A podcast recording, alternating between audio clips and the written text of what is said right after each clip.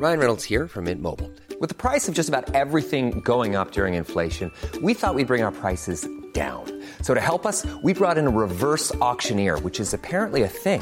Mint Mobile unlimited premium wireless. Ready to get 30, 30, bit to get 30, bit to get 20, 20, 20, bit to get 20, 20, bit to get 15, 15, 15, 15 just 15 bucks a month. So, Give it a try at mintmobile.com slash switch. $45 upfront for three months plus taxes and fees. Promo for new customers for limited time. Unlimited more than 40 gigabytes per month. Slows. Full terms at mintmobile.com. L'édition spéciale se poursuit sur euh, CNews avec euh, nos invités, nos spécialistes pour euh, suivre minute par minute l'évolution de la situation en Ukraine face à l'avancée des chars russes. Ce matin, vous allez le voir en image, un convoi russe de 60 km de long s'approche de Kiev. La capitale russe est encerclée mais toujours pas tombée. La deuxième ville du pays a été la cible de bombardements. Des cibles civiles ont été touchées, bilan 11 morts. On fera le point sur les avancées de ces chars russes et sur la résistance ukrainienne avec Harold Iman dans un instant. Et puis nous entendrons des témoignages de ceux et celles qui sont en Ukraine, ceux qui restent, ceux qui y vont, ceux qui tentent de fuir. Alors que les troupes françaises arrivent en Roumanie pour protéger les troupes de l'OTAN, Emmanuel Macron lance un message. Message envoyé aux armées françaises. Le chef de l'État parle de vigilance et de retenue face à d'éventuelles interférences dans le conflit entre l'Ukraine et la Russie. Les mots sont importants et on les analysera avec Jérôme Poirot, ancien adjoint du coordonnateur national du renseignement à l'Élysée. Nous reviendrons bien sûr sur les sanctions économiques sans précédent à l'encontre de la Russie et les conséquences se mesurent dès à présent. Les oligarques russes ont perdu 126 milliards de dollars en moins de 5 jours. Le rouble dévisse, la euh, monnaie a chuté de 40%.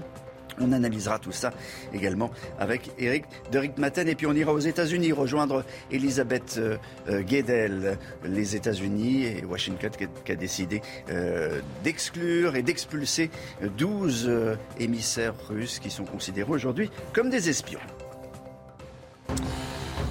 Chana, bonjour. L'armée russe tente toujours d'encercler euh, Kiev ce matin. Un immense convoi militaire russe a été repéré près de la capitale. Regardez ces images satellitaires prises hier. Ce convoi s'étire sur plus de 60 km au nord-ouest de Kiev. À Kharkiv, deuxième ville d'Ukraine, au moins 11 personnes ont été tuées par des bombardements russes dans des quartiers résidentiels. Toutes les dernières informations avec Clémence Barbier. Cette nuit encore à Kiev, les sirènes anti-bombardement ont retenti à plusieurs reprises. Des explosions ont été aperçues, comme ici sur cette autoroute à seulement 30 km à l'ouest de la capitale. Cet automobiliste filme une frappe russe détruisant une base militaire de la ville. Misha, nous devons conduire rapidement car ils vont encore frapper. C'est là que se trouve la base militaire. Ils ont atteint le point de contrôle directement. Mince, c'est fou. Kiev résiste encore, mais l'étau se resserre. Sur ces images satellites, des dizaines de blindés russes alignés les uns derrière les autres sont à seulement 25 km de la capitale. Cet immense convoi militaire s'étend sur plus de 60 km. À Kiev, les habitants creusent des tranchées pour se protéger. Je n'ai pas de casque, je n'ai pas d'équipement, mais me voilà en train de creuser une tranchée au lieu de vivre calmement. Je voulais dire à tous les militaires russes qui veulent venir sur notre terre et nous la prendre, vous allez tous mourir ici. Des bombardements meurtriers dans des quartiers résidentiels de Kharkiv, deuxième ville du pays située à la frontière avec la Russie, ont fait au moins 11 morts.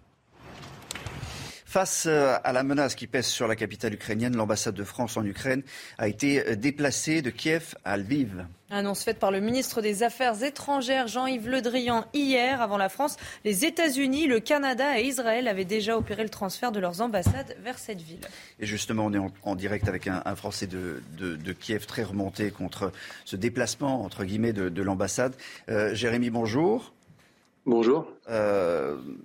Vous, avez été très étonné, très surpris, je crois, par, par ce changement de, euh, de lieu pour, pour l'ambassade de, de, France. Pour quelle raison? Oui, tout à fait. On nous avait dit de rester chez nous, que c'était le plus sûr, de ne pas, de pas prendre les trains, de ne pas prendre les voitures euh, pour sortir. Et soudainement, on nous a dit qu'il fallait partir. Euh, on avait des informations que l'ambassade allait être évacuée. On avait appelé le Quai d'Orsay pour avoir plus de détails. Et on nous a dit que non, que ce n'était pas vrai. Et ben, d'une minute à l'autre, on s'est retrouvé euh, voilà, à nous dire qu'il fallait partir urgemment sur les routes qui ne sont pas sûres et juste avant la nuit. Vous, estimez que vous avez euh, manqué d'informations ou qu'il y a eu un manque de coordination en réalité? Non, je pense que euh, c'est pas un manque d'information. Je pense que euh, l'ambassade nous a laissé tomber, qu'ils ont fait, euh, qu'ils se sont extraits eux-mêmes en nous disant l'inverse, en nous disant qu'ils allaient rester et en ne tenant pas compte que des femmes et des enfants étaient encore ici, qu'elles voulaient partir. voilà. Jérémy, euh, vous vous trouvez où exactement et, euh, euh, quelle est votre situation précisément? On est dans le centre-ville de Kiev et on se prépare à essayer de partir par la route avec ce qui reste des gens, des personnes françaises qui veulent fuir Kiev maintenant. Parce que euh, l'idée, c'est de, s'en aller. Euh, hier, on l'a entendu, hein, la, France euh, ne souhaite pas exfiltrer les Français, mais a, dit qu'il y a des opportunités pour s'en aller par, la route. C'est un peu la, directive que, vous suivez, que vous espérez? En fait, on va pas suivre, je pense, on ne sait pas la route laquelle on va suivre encore, ça va dépendre de la situation. En plus, il a neigé cette nuit, et là, les sirènes actuellement retentissent. donc, on ne sait pas exactement la situation à l'intérieur de Kiev. Euh, dès qu'on aura plus d'éléments, on décidera de partir et quel chemin prendre. Euh, on ne prend plus du tout en compte euh, les messages de l'ambassade. Monsieur Le Drian, qu'il vienne ici et qu'il vienne faire cette route qui est très dangereuse en fait. Donc, je pense que on va essayer de s'en sortir par nous-mêmes. Vous auriez aimé avoir un, appui de, quelle nature en réalité? Ah, Très simple, je pense que l'ambassade aurait dû demander aux ressortissants qui voulaient encore partir euh, d'être avec eux dans le convoi qui les a menés jusqu'à Lviv, euh, avec 12 personnes du GIGN à l'intérieur. Euh, c'est ça qu'on aurait souhaité, et de ne pas laisser tomber les gens qui voulaient partir, surtout les femmes, les femmes enceintes, les enfants. je pense que on a failli à nos devoirs, l'ambassade a failli à son devoir, Monsieur l'ambassadeur Étienne Le Poncin a failli à son devoir, Monsieur Le Drian a failli à son devoir, et de facto euh, Monsieur Macron. Et c'est bien dommage pour la France et pour ses ressortissants. Bon, euh, j'aimerais que vous restiez avec nous. J'aimerais qu'on écoute Jean-Yves le, Drian qui, euh, qui était. C'est bon, on peut si on peut l'entendre. Merci beaucoup. Nos compatriotes peuvent décider de saisir cette opportunité de départ par la route. Nous ne pourrons pas leur apporter d'assistance sur la route, ni garantir la totale sécurité sur le trajet, mais nous serons en mesure, d'une part, de leur apporter des informations régulières sur euh, les points de passage et d'autre part d'avoir euh, une assistance euh, consulaire et une assistance d'une manière plus large de l'autre côté de la frontière. On rappelle à nos ressortissants qu'il existe aussi une opportunité de départ pour le vivre depuis Kiev par le train. Alors vous avez entendu les, mots de Jean-Yves Le, Drian et encore une fois vous dites euh, ça ne s'est pas passé comme ça. Euh, l'ambassade ne nous a laissé tomber. Tout à fait, complètement. Je pense encore une fois que l'ambassade, ils sont partis par euh, convoi et qu'il était facile de faire deux bus et de prendre la route avec le convoi de l'ambassade. Je peux vous dire, parce que je suis de l'intérieur, que l'ambassade turque a évacué ses ressortissants par bus, l'ambassade indienne aussi. Euh, je pense que la France aurait été capable, s'ils avaient mis en place une logistique autre et qu'ils avaient pris leur devant, comme les États-Unis ou le Canada, et de ne pas diffuser des messages en disant restez chez vous, c'est mieux. Merci euh, Jérémy d'avoir été en, direct euh, avec, avec nous. Jérôme Poirot, je voudrais vous poser une question. Vous avez entendu ce, témoignage? Il y, a, un cafouillage de la part de, de l'ambassade de France? Peut-être. C'est assez étonnant parce que la France n'abandonne jamais ses ressortissants. On l'a vu au, moment, au mois d'août avec euh, la prise par les talibans de, Kaboul. On a vu que l'ambassadeur à Kaboul avait euh, maîtrisé la situation, avait fait preuve d'ailleurs lui-même d'un grand courage physique. Ce qui est étonnant, mais sans doute les autorités françaises euh, donneront des explications sur ce départ assez rapide et qui n'avait pas été annoncé de l'ambassade de Kiev vers Lviv. Peut-être l'ambassade est-elle près d'un certain nombre de lieux qui peuvent être visés par des frappes, ça peut expliquer ce départ, mais les ressortissants français seront euh, quand même accompagnés d'une manière ou d'une autre. Et il n'avait pas l'air d'être très très accompagné et il avait l'air de, devoir être autonome. Hein. Enfin, vous avez, vous avez entendu. Vous non, mais j'entends hein. accompagné, pas physiquement, mais effectivement à travers des informations. Ah, non, enfin, c'est très différent. vous avez compris, hein, il y avait quand même un convoi avec du GIGN, etc., très protégé. Les Français n'ont pas été euh, invités à, venir et à suivre ce, convoi. Harold Iman, on va faire tout de suite le, point sur euh, ce qui se passe et ce qui s'est passé ces, dernières heures à, Kiev et ailleurs avec vos cartes. Bien sûr. Donc euh, sur le terrain, il n'y a pas de conquête supplémentaire très visible. Vous avez ici cette tâche euh, rose qui euh, symbolise les endroits où l'armée ukrainienne a complètement abandonné.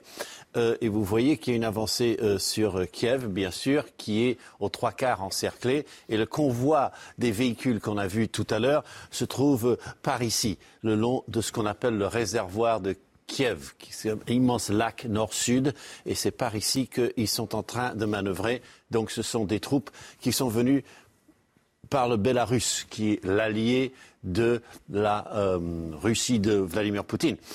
À Kharkiv, les bombardements euh, se sont intensifiés. On a vu les images de, bombardements euh, de maisons très clairement civiles, mais c'est à petite échelle. Mais bon, déjà un bombardement de ce type est trop.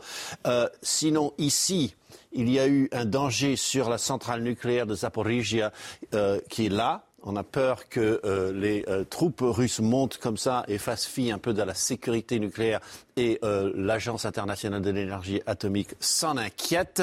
Sinon, ici au large, dans la mer Noire, il y a des troupes prêtes à débarquer. Et ils ont été repérés depuis longtemps, mais n'ont pas encore agi. Et ça, grosso modo, c'est l'état du front actuellement. Euh, Harold, euh, il y a juste une inquiétude ces dernières heures, euh, parce que les troupes russes se trouvent à proximité de la plus grande centrale nucléaire ukrainienne. Oui, tout à fait. C'est Zaporizhia ici, cette centrale nucléaire qui est immense et les troupes russes ont déjà pris la centrale de Tchernobyl. Donc, mais là, apparemment, il n'y a pas eu de, de bris techniques qui mettraient en danger de radioactivité. Mais pour le moment, Zaporizhia n'est pas pris, mais il y a des bombardements beaucoup trop près de cette zone. Jérôme Poirot, on va regarder les, dernières images. Merci euh, Harold, et on, peut les commenter également avec Harold. Les dernières images de, ce convoi euh, russe. 60 km de, convoi euh, qui se dirige, a priori, vers, Kiev. Ça vous inspire quoi? C'est très impressionnant, mais ça démontre que l'armée russe maîtrise le terrain et surtout maîtrise l'espace aérien puisque circuler avec un, convoi aussi massif en plein jour, ça veut dire que les Russes ne craignent aucune attaque aérienne par des hélicoptères ou par des avions. Il est vrai que l'aviation militaire euh, ukrainienne a été à peu près anéantie, mais ça veut dire qu'aux abords du convoi aussi, les, soldats russes maîtrisent les choses. Donc c'est très impressionnant de voir euh, une colonne de cette, de cette taille. Vous dites 60 km, c'est des dizaines et des centaines de véhicules. Et ça montre bien que l'offensive, comme l'indiquait Harold tout à l'heure, se poursuit et se poursuivra. Alors euh, peut-être on, peut ajouter un, mot, euh, Harold. C'est vrai que euh, l'aviation ukrainienne n'existait pas. En revanche, ils ont quelques drones. D'ailleurs, des drones qui ont été achetés à, la Turquie. On, a vu des images hier de, drones. Mais est-ce que dans ce genre de cas de figure, on utilise des drones? Bien sûr, on peut utiliser les drones et les drones euh, turcs ont déjà euh, atteint des, enfin turcs vendus par la Turquie, euh, ont déjà atteint des convois. Donc ça pourrait se reproduire, mais il n'y en a pas tant que ça. Ils sont pas si facile à, manier. Et euh, l'aviation ukrainienne, qui comptait un peu plus de 50 avions de chasse, euh, a été réduite à deux avions de chasse. Donc ils ont volé, ils ont fait euh, leur, leur tir, leur trophée, mais voilà, ils ont été éliminés un par un et ils étaient quand même d'une classe inférieure à ceux qu'il y avait en face. Donc c'est pour ça qu'on crie sans arrêt à Kiev, donnez-nous une couverture aérienne ou bien faites un no-fly zone, une zone d'interdiction aérienne au-dessus de euh, l'Ukraine. Cela vous fait penser à la Syrie ou à la Yougoslavie d'autrefois. Les nouvelles des, soldats euh, français, euh, plusieurs ont été euh, envoyés en, renfort en direction de la Roumanie. Un détachement de 250 soldats du 27e bataillon de chasseurs alpins d'Annecy s'est envolé hier pour renforcer le dispositif de l'OTAN. Je vous propose d'écouter le colonel Vincent Minguet. Il nous explique l'objectif de cette mission. Le principe est d'assurer une solidarité stratégique vis-à-vis des pays de l'Alliance. On va se déployer sur le front de l'Est, on renforce ce flanc Est. On n'est pas là-bas pour euh, augmenter la, pression et on est là vraiment pour rassurer, renforcer le dispositif. Voilà, et le message d'Emmanuel Macron aux armées françaises, le président de la République s'est adressé à eux via un communiqué publié hier soir. On va le regarder ensemble. Regardez, je sais pouvoir compter sur vous pour faire preuve dans l'exécution de vos missions d'une grande vigilance et de la retenue nécessaire lors des possibles interférences. Ça veut dire quoi, Jérôme Poirot? Ça veut dire que les troupes russes pourraient peut-être faire quelques incursions, soit en Roumanie par exemple, soit en Pologne, et, ils pourraient se retrouver, si c'était à quelques kilomètres derrière la frontière, face à des soldats français. Donc là, l'ordre donné par le chef des armées, c'est le plus grand calme, mais c'est surtout et le plus probable qu'il y ait quelques frottements, comme c'est assez souvent le cas, mhm. entre des avions de chasse français et des avions russes, euh, puisqu'il y a des avions de chasse français euh, dans les pays baltes et en Pologne, donc qui ont pour mission de patrouiller le long de la frontière, et il est très probable que l'aviation russe aille le plus près possible de la frontière et, peut-être euh, fasse quelques provocations. C'est quelque chose qui s'est beaucoup passé ces dernières années, et les pilotes de l'armée de l'air sont habitués à ça. Donc vigilance. Voilà les, mots d'Emmanuel Macron qui a reçu euh, Yohann euh, Ursula von der Leyen et euh, Charles Michel hier soir à, à l'Élysée. Ce sont les, les, grands patrons de la, la Commission européenne. Il était question de la souveraineté économique de l'Europe. Oui, on voit bien qu'Emmanuel Macron, il est en, première ligne au niveau européen dans, cette crise, parce que la France, finalement, au sein de l'Union européenne, est le seul pays euh, capable de faire cela pour plusieurs raisons. D'abord, Emmanuel Macron, il connaît bien Vladimir Poutine, c'est lui qui l'a rencontré le plus parmi les chefs d'État européens qui sont actuellement en place. Il y a eu Versailles en 2017, il l'a reçu au fort de Brégançon, qui est la résidence d'été des chefs d'État. il l'a rencontré donc à plusieurs reprises. Il a toujours tenté de nouer une relation avec lui, il n'y est jamais vraiment parvenu parce que Vladimir Poutine, ça n'était visiblement pas son intention, mais la réalité c'est qu'il a essayé. Euh, Emmanuel Macron, euh, il est là depuis cinq ans, euh, il le connaît donc bien plus que les autres. Angela Merkel, on est en pleine transition en Allemagne. Olaf Scholz, le, chancelier, a pris la succession, bien sûr, mais il y a toujours cette période de transition qui est en train de se faire. On a un Boris Johnson au Royaume-Uni qui est quand même dans des affaires un petit peu affaiblies. Joe Biden qui est là depuis un an, mais qui n'est pas non plus très très énergique sur ce dossier en réalité. Donc on voit bien qu'Emmanuel Macron, euh, là, clairement, est en, première ligne. Et puis la France aussi a une particularité au sein de l'Union européenne, c'est que comme la Russie, elle dispose de l'arme nucléaire, et comme la Russie, elle a un siège, elle est membre permanente du Conseil de sécurité de l'ONU. Et dans le rapport de force avec Vladimir Poutine, on sait qu'il est sensible à ce genre de choses. Donc pour toutes ces raisons, la France est en première ligne au niveau européen. On va partir, merci euh, on va partir présent aux, États-Unis. Euh, les États-Unis, Elisabeth Guedel est en direct avec nous depuis New York. Les États-Unis ont décidé d'expulser 12 membres de la mission diplomatique russe auprès de l'ONU. Expliquez-nous, parce qu'il est question d'espionnage. Oui, oui, ça a été annoncé de façon assez théâtrale d'ailleurs euh, ici à New York au siège des Nations Unies par l'ambassadeur russe euh, à l'ouverture de la réunion d'urgence consacrée à l'humanitaire du, Conseil de sécurité. Et donc il a dénoncé la décision des États-Unis d'expulser donc 12 diplomates, comme vous l'avez dit, diplomates russes euh, des Nations Unies accusés d'espionnage. Ils doivent partir avant lundi prochain du, quitter le sol américain. On n'a pas plus de détails. Ils auraient abusé donc de leur statut de, diplomate pour des activités d'espionnage. En tout cas, les États-Unis l'ont reconnu. Euh, mais, euh, disent-ils, ça n'a rien à voir avec la guerre en Ukraine parce que c'était en préparation depuis des mois. Alors, on est en pleine guerre. Hein, euh, on ne sait pas qui croire vraiment. En tout cas, c'est certain. D'ici lundi, 12 diplomates russes doivent quitter le sol américain et il faut s'attendre, c'est comme ça que ça marche en diplomatie, à une réaction de réciprocité de la part des Russes. Par ailleurs, Washington a vu, et je cite, aucun mouvement concret dans la posture nucléaire de la Russie. Ça, c'est le grand débat et, la grande peur de, ces dernières heures. Et, euh, Joe Biden, euh, à la question de savoir s'il y avait euh, les États-Unis et le renseignement américain avaient, avaient vu quelque chose, a répondu non, pas de mouvement. Non, pour le moment, effectivement, on ne sait pas si c'est un discours rassurant, si c'est vraiment euh, ce que ne voient pas, donc pas de mouvement, euh, les, les, services de renseignement. En tout cas, c'est clair, on en a déjà parlé hier, c'est les États-Unis depuis le départ avec cette menace de l'arme nucléaire jouent la désescalade, ils ne veulent pas mettre de l'huile sur le feu et pour eux, il n'y a aucun signe, pas un mouvement de muscle, dit même euh, la Maison Blanche, qui pourrait indiquer que l'arme nucléaire est, est brandie de façon sérieuse. Mais on reste très prudent évidemment et euh, chaque jour peut, être différent de, la veille. Merci Elisabeth euh, Guedel depuis, euh, depuis New York. On n'a pas encore évoqué la, question des, réfugiés ukrainiens. plus de 500 000 personnes ont, quitté l'Ukraine ces, dernières heures pour se réfugier dans des pays limitrophes. Nous sommes en ligne avec Sébastien. Bonjour. Bonjour. Vous, vous, vous êtes parti hier, vous, de Montpellier, et vous, vous faites le, trajet inverse pour aller, pour aller en, Ukraine, pour aller chercher la, maman de votre épouse. Hein.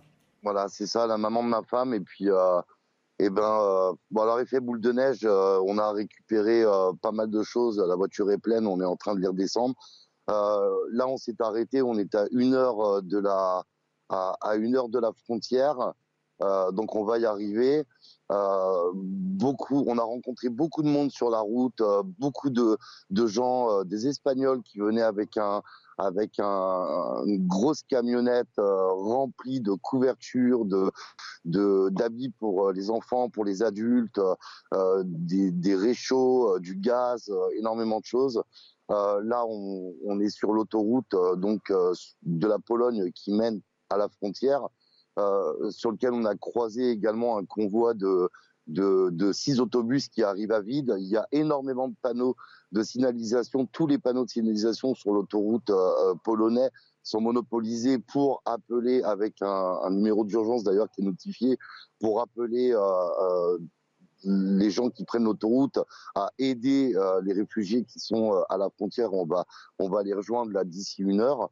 Euh, il y a une très très grosse solidarité. Il y avait encore un bus euh, juste avant que je passe à l'antenne qui était derrière moi, qui est rempli rempli de, de vêtements et juste quelques personnes qui étaient assises devant, certainement pour aider euh, au, au, déchargement. Donc ça laisse supposer que tout le monde n'a pas une place. Il y avait six voitures qui étaient, cinq voitures qui étaient garées là tout à l'heure avec des gens qui sont qui viennent de République tchèque et de Pologne et qui vont chercher des réfugiés pour les emmener donc en Pologne et en République tchèque. Ils les accueillent à leur domicile, puisqu'on a parlé avec eux grâce au traducteur sur le, téléphone. Vous, estimez, euh, ça sera ma dernière question, que vous, pensez pouvoir passer la frontière à, quel moment, dans quel délai, et revenir en, combien de temps surtout? Alors revenir en combien de temps? Le, Passer la frontière, je suppose que euh, on ne doit pas être des milliers à vouloir la passer. Par contre, euh, enfin pour rentrer sur le territoire ukrainien, par contre pour la pour sortir, euh, je pense que aux, aux, dernières informations qu'on avait, il y avait au moins trois jours pour sortir. trois, trois jours ou quatre jours même pour sortir par la frontière polonaise qui ont l'air en plus de faire un peu d'excès de zèle voilà donc ça risque d'être compliqué pour sortir ça va être compliqué aussi pour aller euh, pour aller à Vinitia puisque c'est qu'on va. Et puis euh, je pense que dans la foulée, j'ai eu beaucoup de gens qui m'ont envoyé des messages euh, suite à, à, la première fois où je suis passé d'ailleurs dans votre émission et pour qu'on puisse récupérer des membres de leur famille, c'est ça vous prend au cœur. Et d'un coup, il y a une dame qui a 74 ans, une petite mamie, 74 ans, elle est toute seule. Euh, sa famille est en France et je pense qu'on va la ramener avec nous. Et, comme il y aura encore une ou deux places de plus, même en tassant un peu les gens, je pense que les gendarmes nous diront rien. Euh, dans ce cas de figure, on va essayer de prendre encore euh, un peu plus de gens avec nous pour leur faire passer la frontière. Bonne chance. On, vous souhaite bonne chance. Merci d'avoir témoigné sur, notre antenne ce matin. Bon courage pour, pour ce voyage. C'est une vraie, c'est une vraie aventure. Merci beaucoup d'avoir été avec nous, Sébastien. notre édition spéciale se poursuit dans un instant. On marque une pause. La météo de Claire Delorme, du soleil, du beau temps et je vais même vous dire du printemps. Du printemps exactement. Aujourd'hui, c'est le premier jour du printemps météorologique. Il faudra un petit peu de patience pour le printemps calendaire. Ça sera pas avant le 21 mars. Et donc côté ciel, en effet, du soleil en maître, surtout en direction du sud, avec un petit peu euh, de, un petit peu de brouillard, un petit peu de brume hein, qui va s'accrocher un petit peu en direction de la, vallée du Rhône et du Val de Saône. Mais on a déjà aussi cette perturbation qui a tendance à vouloir rentrer, mais qui ne va pas y arriver. La preuve donc dans l'après-midi, très peu d'évolution. On aura quand même des pluies qui seront faibles mais continues. Partout ailleurs, on reste au sec avec quand même davantage d'éclaircies. À noter quand même des entrées maritimes qui auront tendance à rester bloquées au niveau des contreforts des Cévennes. Pour les températures, attention aux gelées qui restent marquées, surtout à l'est du pays. Et ceci est dû à cette nuit bien dégagée. Et donc dans l'après-midi, bien on passe de quelques heures de l'hiver au printemps, euh, puisqu'en effet une grande douceur encore en direction du sud-ouest où on va flirter la barre des 20 degrés au meilleur de la journée. Avant de nous quitter, donc cette perturbation elle aura tendance quand même à stagner, que ce soit pour la journée de mercredi ou de jeudi à l'ouest, alors que le soleil résiste à l'est. Et puis en fin de course, elle arrivera dans les régions du sud à partir de vendredi et on en a cruellement besoin, sachant que ces régions sont encore en sécheresse agricole. La suite de cette édition spéciale 6h30 sur CNews. Merci d'être euh, avec nous, avec nos invités, nos spécialistes pour euh, suivre encore une fois minute par minute l'évolution de la situation en, Ukraine. Ce matin, un convoi russe de 60 km de long euh, s'approche de Kiev. La capitale russe est, encerclée, mais n'est toujours pas tombée. La deuxième ville du pays a été la cible de bombardements. Dans quelques minutes, nous rejoindrons l'une des habitantes de cette ville qui, où des bombardements ont fait 11 morts ces, dernières heures.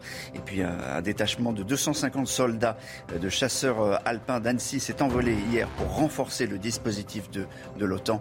On fera le, point avec Harold Iman. Euh, on parlera aussi du, message, le message d'Emmanuel Macron aux armées françaises. Le chef de l'État parle de vigilance et de retenue face à d'éventuelles interférences dans le conflit entre l'Ukraine et la Russie. Sur ce plateau, euh, nous a rejoint également euh, Jérôme Poirot. Euh, rebonjour. je rappelle que vous êtes ancien adjoint du coordonnateur national du renseignement à, à l'Élysée pour toutes les questions de, défense. Et puis on parlera aussi de l'asphyxie, évidemment, de l'économie russe avec Eric de Ritmaten. Les bombardements donc se poursuivent à Kharkiv, c'est la deuxième ville d'Ukraine. Au moins 11 personnes ont été tuées ces dernières heures dans des quartiers dans des quartiers résidentiels de, de la ville. Euh, Genia, bonjour, vous êtes en, direct avec nous, vous êtes euh, euh, ukrainienne, vous vivez dans cette ville de, de, de Kharkiv. Que s'est-il passé ces, ces, dernières heures? Parce qu'on est très inquiet, évidemment, dès qu'on parle de, bombardements sur des, sur des quartiers où, où il y a des civils. Oui, bonjour. Euh, bah, hier après-midi, c'était très compliqué parce qu'on entendait tout le temps des, euh, bruits de, de bombardement. Euh, selon l'annonce officielle du chef du, du, service régional de l'État de la ville de Kharkiv, il y a 87 immeubles d'habitation qui ont été endommagés. Donc, dans certains quartiers, dans surtout cinq quartiers résidentiels où il n'y a pas d'eau, d'électricité, euh, de chauffage. Donc, euh, depuis hier après-midi, il y a au moins 100 personnes blessées qui sont dans la rue comme ça, qui sont sortis faire un peu de course à chercher de l'eau, qui étaient attaqués. Euh, voilà, c'était des euh, lance-roquettes non guidées. On les appelle, je pense que c'est type grade. Bon, je ne connais pas précisément. Donc c'était euh, très euh, tendu hier après-midi parce que euh, on entendait tout le temps des, canonnades et des, sirènes sans, cesse en fait depuis nos fenêtres. Génial, vous avez dit que dès qu'on sortait, dès qu'on sortait dans, dans, dans, les rues, on était pris pour cible par des soldats russes, c'est ça? C'est ce que j'ai compris parce qu'en fait dans les groupes vous voyez, c'était pas pris par les cibles parce que c'était des lances-roquettes non guidées. Ça veut dire qu'ils ont tiré où ils pouvaient en fait. Ils tiraient euh, comme ça. Donc euh, des gens euh, qui étaient dans la rue qui faisaient les queues au magasin ou qui juste traversaient la route sont devenus des victimes parce que c'était pas précis mais il y avait un dégât à cause des, des roquettes lancées nulle part. Alors, les, les, les, roquettes, selon vous, elles viennent d'où C'est à l'extérieur de, de, de, la ville, la ville Oui, c'est ce que j'ai compris parce que je ne connais pas le précis. Oui, oui, oui. En fait, euh, normalement, toutes les, tous les grades, donc c'est lance-roquettes, euh, ils sont tous autour euh, de, la rocade, où il y a la frontière de la Russie et l'Ukraine. C'est au nord de la ville. Et un peu, il y avait aussi, je regardais sur la carte de bombardement, c'était un peu vers sud, c'est le quartier de Kheteze, de notre usine de tracteurs. C'est vers si vous voulez, euh, dans le sud-est, c'est depuis là-bas, oui, ils ont tiré. Ils, sont, ils restent loin, mais euh, en fait, c'est à 40 km que ça, peut passer, ces, lance-roquettes. Comment vous, euh, vous, personnellement, vous vivez cette, situation? Est-ce que lorsque les alertes retentissent, vous avez le cœur qui, qui se serre? Est-ce que vous vous dites il faut que je m'en aille de, cette ville? Ou au contraire, vous vous dites il faut que je résiste? Euh, depuis euh, le début de la guerre, euh, on a tous changé notre attitude. On a compris que c'est comme ça, ça se passe maintenant. On, doit faire quelque chose. C'est c'est pas la peine de paniquer, de courir quelque part parce que c'est dangereux de, de sortir vraiment à, à l'extérieur parce que même le couvre-feu était instauré hier à partir de 15 heures parce qu'il y avait des échanges sans cesse entre l'armée russe et ukrainienne.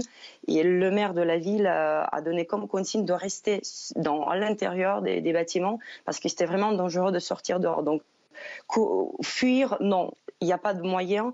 Euh, il n'y a pas cette envie pour le moment. Euh, on, regarde comment la situation va se déboucher. Hmm. Euh, dernière petite chose, comment on s'alimente, comment on trouve à boire de l'eau potable, comment on trouve des, médicaments si on en a besoin et surtout des, vivres? Il y a quelques pharmacies qui sont ouvertes actuellement en ville. il y a pas, par, contre des queues énormes parce qu'il manque de produits à cause de, manque de provisions, approvisionnement pardon. Euh, il y a aussi des supermarchés qui sont, ouverts. Euh, on a une carte euh, interactive de, de, supermarchés ouverts en ville. Il y a aussi des queues, il y a des gens qui patientent deux heures devant le, magasin pour pouvoir chercher quelques aliments. Il y a un grand manque de pain avec le pain parce que euh, il y a des boulangeries qui essaient d'en produire, mais il n'y a pas de moyen de les distribuer à cause des tirs intermittents euh, permanents euh, dans la rue. Voilà, nous on a, on a fait un petit stock. Donc depuis vendredi dernier, on n'est pas passé au magasin, on a tout ce qu'il faut. On est passé acheter des grandes bouteilles d'eau de 5 litres pour euh, avoir chez nous, à l'appartement. Merci de ce témoignage génial. On vous souhaite évidemment tous euh, bon courage euh, pour, pour ce que vous êtes en, train de vivre. Jérôme Poirot, juste une question. Quelle est, quelle est, la stratégie là contre cette ville? Et est-ce que lorsque des, des, habitations résidentielles, et Génia vient de le dire, 87 immeubles ont été endommagés ces, dernières heures, quelle est la, stratégie russe? Là, c'est un, un changement dans les opérations russes puisque là, délibérément, les soldats russes, à travers ces roquettes qu'elle décrivait, s'en prennent à la population civile, ce qui est contraire aux lois de la guerre. Et donc ça crée une situation qui est assez nouvelle si ça prend de l'ampleur, puisqu'il y a des règles dans, dans, la, guerre, il y a des règles, ce qui peut paraître particulier, il y a des choses qu'on ne fait pas, et notamment s'en prendre délibérément à des populations civiles, c'est proscrit. Et utiliser ce type de munitions, donc qui ne sont pas des, munitions de précision, ça a évidemment comme conséquence recherchée d'atteindre les populations civiles Euh, face à la menace qui pèse sur euh, la capitale aussi, la capitale ukrainienne, euh, vous le savez, qui est, encerclée, eh bien l'ambassade de France, Yuan a, été, a été déplacée. Elle se trouve maintenant à, Lviv et, ça a été une surprise. Hein. on a entendu le, témoignage de, Jérémy, qui est un, Français qui, vit à, Kiev, qui, était, qui était très étonné, voire dépassé par ce qui se passait c'est vrai qu'il y a quelques jours, quelques heures même euh, seulement, l'ambassadeur de France présent sur place disait qu'il n'était pas question de quitter Kiev. Donc cette décision est un peu précipitée, euh, c'est vrai. Il y a des ambassades qui ont déjà été déménagées, notamment celle des États-Unis, celle d'Israël, qui ont été déplacées euh, plus au nord, effectivement, vers, la ville de Lviv. les Français eux-mêmes sont appelés par l'ambassade, par le ministère des Affaires étrangères, à quitter la capitale ukrainienne, notamment via les routes du sud, puisque Vladimir Poutine, qui s'est entretenu hier avec Emmanuel Macron, s'est engagé à ce que ces routes restent ouvertes pour permettre l'évacuation des ressortissants. Environ un millier de Français encore présents en Ukraine, visiblement. On avait plutôt donné le chiffre de 700 en début de semaine. Tous n'étaient pas enregistrés auprès de l'ambassade. Il semblerait qu'il soit encore même un millier à être présents dans le pays. L'ambassade, néanmoins, reste en, Ukraine. Il n'est pas question de déménager définitivement l'ambassade du, pays. On reste en, en Ukraine pour venir en aide aux ressortissants, mais laisser une ambassade ouverte dans le pays c'est une décision évidemment qui est extrêmement politique. Ça signifie qu'on soutient encore l'Ukraine, qu'on reste dans ce pays pour soutenir les Ukrainiens euh, aussi. Euh, donc c'est une décision, je vous le disais, politique qui montre qu'on n'abandonne pas ni les Français présents sur place, ni les Ukrainiens. Le message d'Emmanuel Macron à présent aux, armées françaises. Le président de la République s'est adressé à eux via un communiqué publié hier soir. On va le regarder ensemble. Je sais pouvoir compter sur vous pour faire preuve dans l'exécution de vos missions d'une grande vigilance et de la retenue nécessaire lors des possibles interférences. Des soldats français donc euh, sont envoyés en, renfort en direction de la, la Roumanie. Un détachement total de 250 soldats du 27e bataillon de chasseurs alpins d'Annecy euh, s'est envolé hier pour renforcer le dispositif de, de l'OTAN. Les détails avec Valentine Leboeuf. 250 chasseurs alpins sont arrivés en Roumanie. Des hommes, mais aussi des véhicules blindés et des engins de combat. Ils sont partis quelques heures plus tôt depuis Annecy avec un objectif, renforcer le dispositif de l'OTAN. Le principe est d'assurer une solidarité stratégique vis-à-vis des pays de l'Alliance. On va se déployer sur le front de l'Est, on renforce ce flanc Est. On n'est pas là-bas pour euh, augmenter la, pression, et on est là vraiment pour rassurer, renforcer le dispositif. Le but est aussi d'envoyer un signal de fermeté à la Russie. Au total, 500 militaires formés pour combattre en milieu de grand froid vont être déployés. 200 autres soldats seront envoyés en Estonie aux côtés des militaires danois et britanniques. Des renforts aux frontières de la guerre, mais pour l'instant les Occidentaux sont catégoriques. Aucune opération militaire n'est prévue en Ukraine.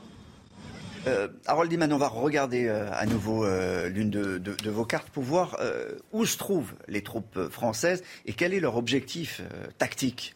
Alors, l'objectif tactique euh, sera immédiatement manifeste car ici, ce sont les, les pays en vert, les pays qui sont les plus menacés par l'armée russe.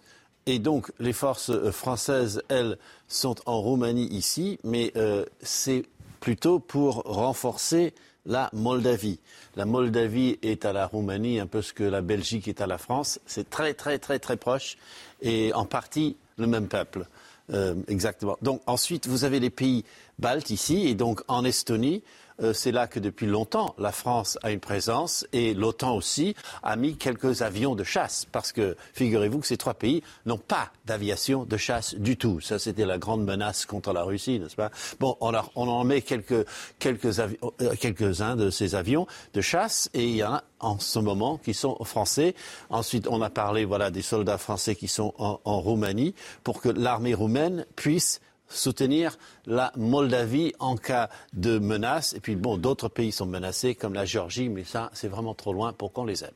De son côté, merci Harold. De son côté, Vladimir Poutine répond aux Occidentaux. Et face aux sanctions contre la Russie, le président russe parle d'un empire du mensonge occidental. Écoutez. Merci beaucoup d'être là.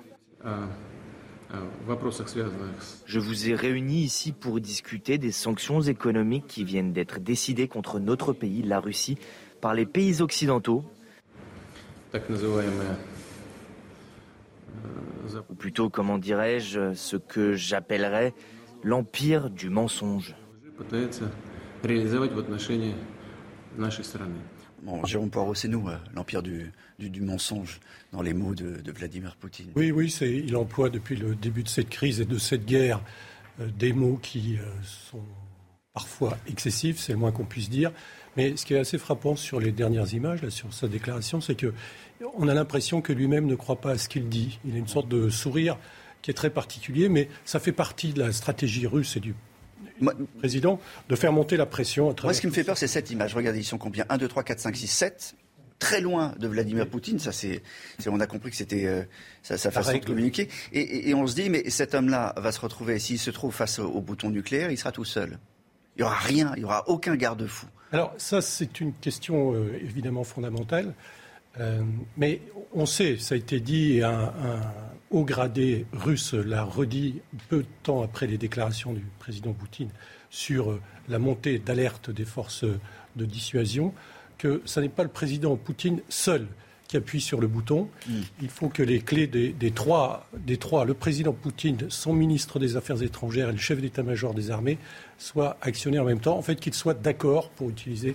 Et, et vous pensez qu'il y en a un qui va dire non, non, je suis pas, je suis pas d'accord? Ah ben c'est là où se ré révèle. Ah, ben, il, il, il peut prendre une balle dans la tête, il sera changé dans les heures qui suivent, il sera d'accord le suivant. Enfin, je... Est-ce que c'est un homme seul? En fait, c'est ça la, la question. On le voit à travers les décisions qu'il prend, à travers la terreur qu'il inspire à ses collaborateurs. Regardez, regardez ils, oui, ils ont l'air terrorisés sont... au bout de la table. Oui, mais effectivement, c'est, ça ressemble de plus en plus à la manière qu'avait par exemple Staline, grand dictateur soviétique, de gouverner et de traiter ses collaborateurs les plus proches. Mais s'agissant de l'arme nucléaire, il est quand même très probable qu'il ne puisse pas agir seul ce qui serait, euh, ce qui serait évidemment, si c'était le cas, euh, dramatique. Elisabeth Guedel est, est restée euh, connectée avec nous de, depuis New York. C'est vrai que les, deux puissances nucléaires, c'est la Russie et puis, les États-Unis.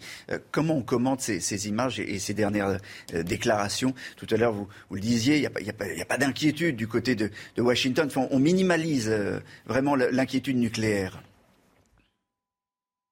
On ne l'ignore pas, mais on minimalise effectivement. On va absolument calmer le jeu, faire la désescalade. C'est vraiment la position de la Maison-Blanche depuis la déclaration de Vladimir Poutine. On essaye de partager les informations des services de renseignement. Est-ce que ce sont euh, des renseignements euh, euh, fiables, en tout cas pour le public, pour l'opinion américaine et pour l'opinion mondiale?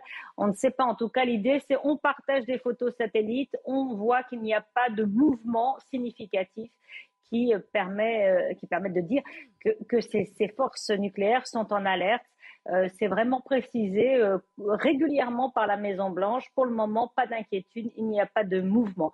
Encore une fois, on ne sait pas si c'est vraiment ce que les services de renseignement voient.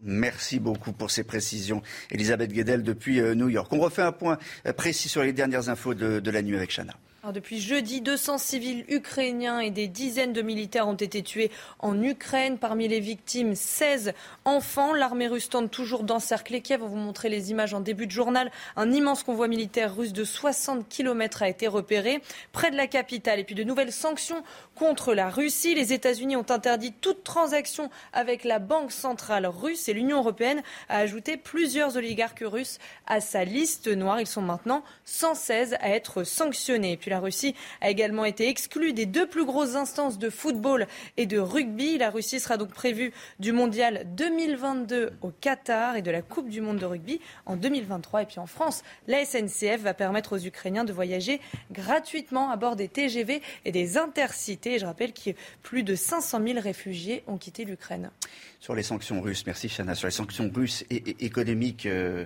euh, Eric de, de. Alors, euh, où précisément on, se trouve, on se situe? Est-ce qu'on a déjà des, le résultat des, des conséquences et des décisions qui ont été prises? Oui, bien entendu. Alors déjà, si on parle de la France, hein, parce que ce qui est important, c'est de voir ce que la France va souffrir euh, de tout cela. Les Russes, bon, c'est une chose, on en parlera peut-être tout à l'heure, hein, des oligarques qui sont privés de, de, moyens, et puis SWIFT, vous savez, le transfert international qui est bloqué. Mais ce qui est important, c'est de voir la France tout de suite. Hier, Bruno Le Maire a été rassurant. Il a dit que finalement, là, on était peu dépendant euh, des Russes. Et ça, c'est une bonne chose. À part le gaz et le pétrole, qui est important, bien sûr, c'est important. Mais pour le reste, on n'est pas très dépendant. Il n'empêche, l'impact, oui, il existera. Hein. c'est sûr que déjà, on parle d'une croissance qui sera fortement affectée euh, au cours de l'année. Donc c'est vrai qu'on va avoir un, impact sur le PIB, c'est-à-dire la richesse créée. Donc l'Europe entière serait concernée. Deuxièmement, on va avoir un impact sur l'inflation. L'inflation va être durable. Actuellement, en zone euro, on est quand même déjà à 5% d'inflation. Mmh. Si euh, la, la situation dure, on va sûrement avoir un point de plus d'inflation en Europe, donc 6%. En France, on est à 3,6, vous voyez, au mois de février. Ça veut dire qu'on va approcher les 5%. Donc ça, c'est déjà à, à, moyen terme, si vous voulez, un impact sur l'économie. Ensuite, il y a un deuxième euh, impact, ça concerne les entreprises directement. Mm. Les plus touchées sont les banques. Société Générale, elle est actionnaire d'une banque, d'une grosse banque russe qui s'appelle Rosebank. Et là, eh bien, Société Générale risque de perdre énormément d'actifs puisqu'elle est actionnaire de cette banque. Renault, très concerné. Vous savez qu'ils ont 44 000 salariés euh, en, Russie, les Renault. Ils sont propriétaires de l'ADA, ils construisent, ils ont des usines.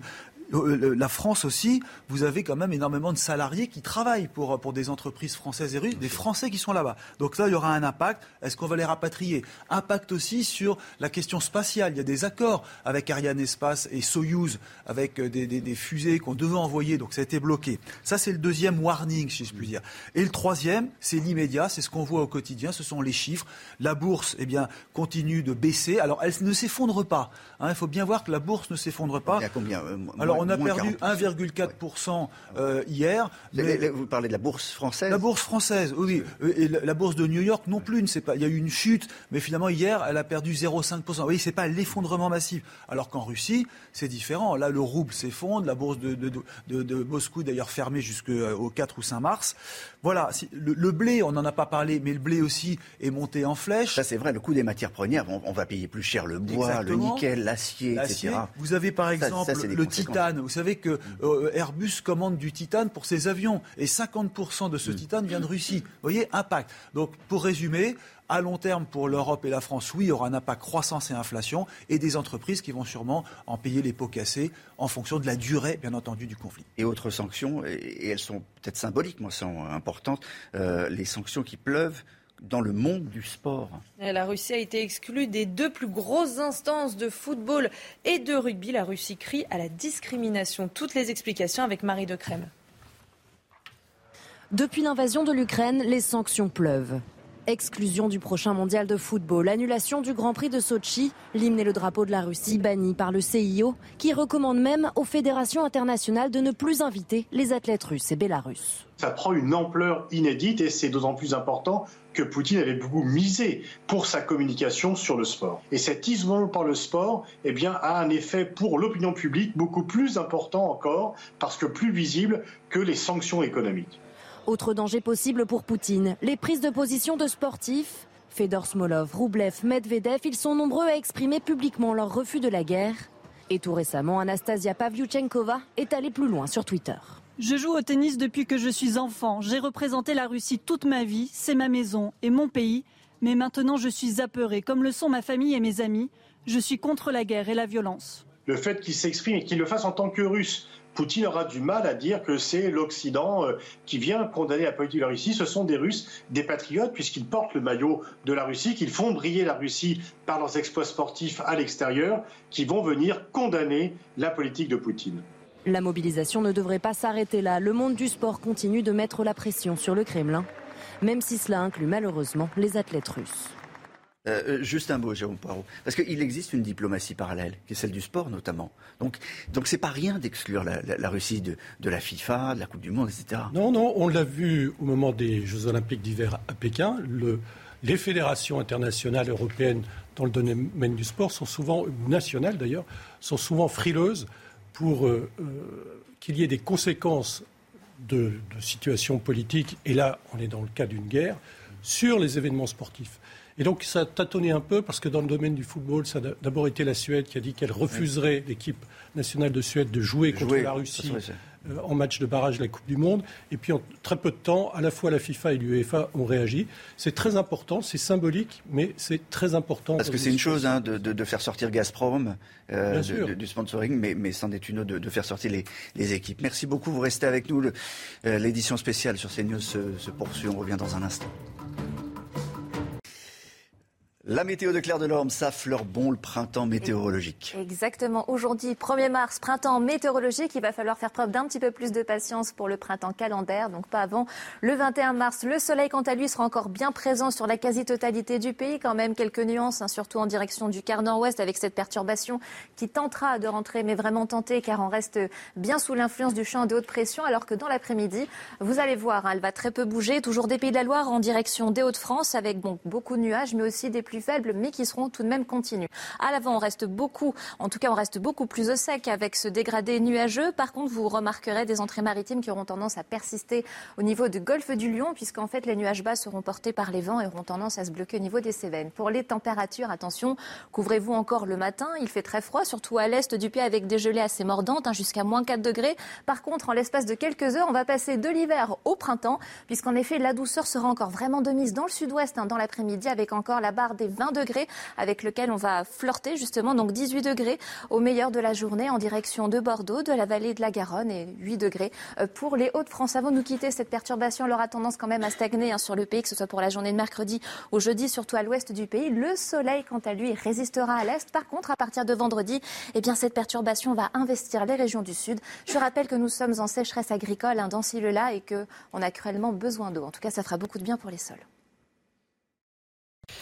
La suite de votre édition spéciale sur, euh, sur CNews avec nos invités, nos spécialistes pour suivre minute par minute l'évolution de la situation en, Ukraine. Ce matin, un convoi russe de 60 km euh, de long s'est approché, ou a été photographié en train de s'approcher de Kiev. La capitale russe est encerclée, mais toujours pas tombée. La deuxième ville du pays a été la cible de, de bombardements. Des cibles civiles ont été euh, touchées. 87 immeubles d'habitation, nous a dit un, un témoin sur place. Bilan 11 morts. On fera le point tout à l'heure avec euh, Harold Iman sur l'évolution du, conflit. Et puis on continuera à entendre des témoignages de ceux et celles qui vivent en Ukraine. Alors que les troupes françaises arrivent en, Roumanie pour protéger les troupes de l'OTAN, Emmanuel Macron lance un message envoyé aux armées françaises. Le chef de l'État parle de vigilance et de retenue face à d'éventuelles interférences dans le conflit entre l'Ukraine et la Russie. Les mots sont importants et on continuera à les analyser avec Jérôme Poirot, ancien adjoint du coordonnateur national du renseignement à l'Élysée. Et puis nous reviendrons bien sûr sur euh, les sanctions économiques sans précédent à l'encontre de la Russie et les conséquences se mesurent dès à présent. Les oligarques russes ont perdu 126 milliards de dollars en moins de, de 5 jours, le rouble dévisse, la monnaie a chuté de, 40%. Pascal de Lima, chef économiste de Harwell Management, est avec nous également pour euh, analyser ce qu'il se passe sur les bourses, y compris la bourse française. L'armée française tente toujours, l'armée, l'armée russe, pardon, tente toujours d'encercler euh, Kiev. Un immense convoi militaire russe a été repéré près de la capitale. Regardez ces images satellitaires prises hier. Ce convoi s'étire sur plus de 60 km au nord-ouest de Kiev. À Kharkiv, deuxième ville d'Ukraine, au moins 11 personnes ont été tuées et 87 immeubles auraient été endommagés ces dernières heures, selon un témoin que nous avons eu tout à l'heure. Toutes les dernières informations avec Clémence Barbier. Cette nuit encore à Kiev, les sirènes anti-bombardement ont retenti à plusieurs reprises. Des explosions ont été aperçues, comme ici sur cette autoroute à seulement 30 km à l'ouest de la capitale. Cet automobiliste filme une frappe russe détruisant une base militaire de la ville. Misha, nous devons conduire rapidement car ils vont encore frapper. C'est là que se trouve la base militaire. Ils ont atteint le point de contrôle directement. Mince, c'est fou. Kiev résiste encore, mais l'étau se resserre. Sur ces images satellites, des dizaines de blindés russes alignés les uns derrière les autres sont à seulement 25 km de la capitale. Cet immense convoi militaire s'étend sur plus de 60 km. À Kiev, les habitants creusent des tranchées pour se protéger.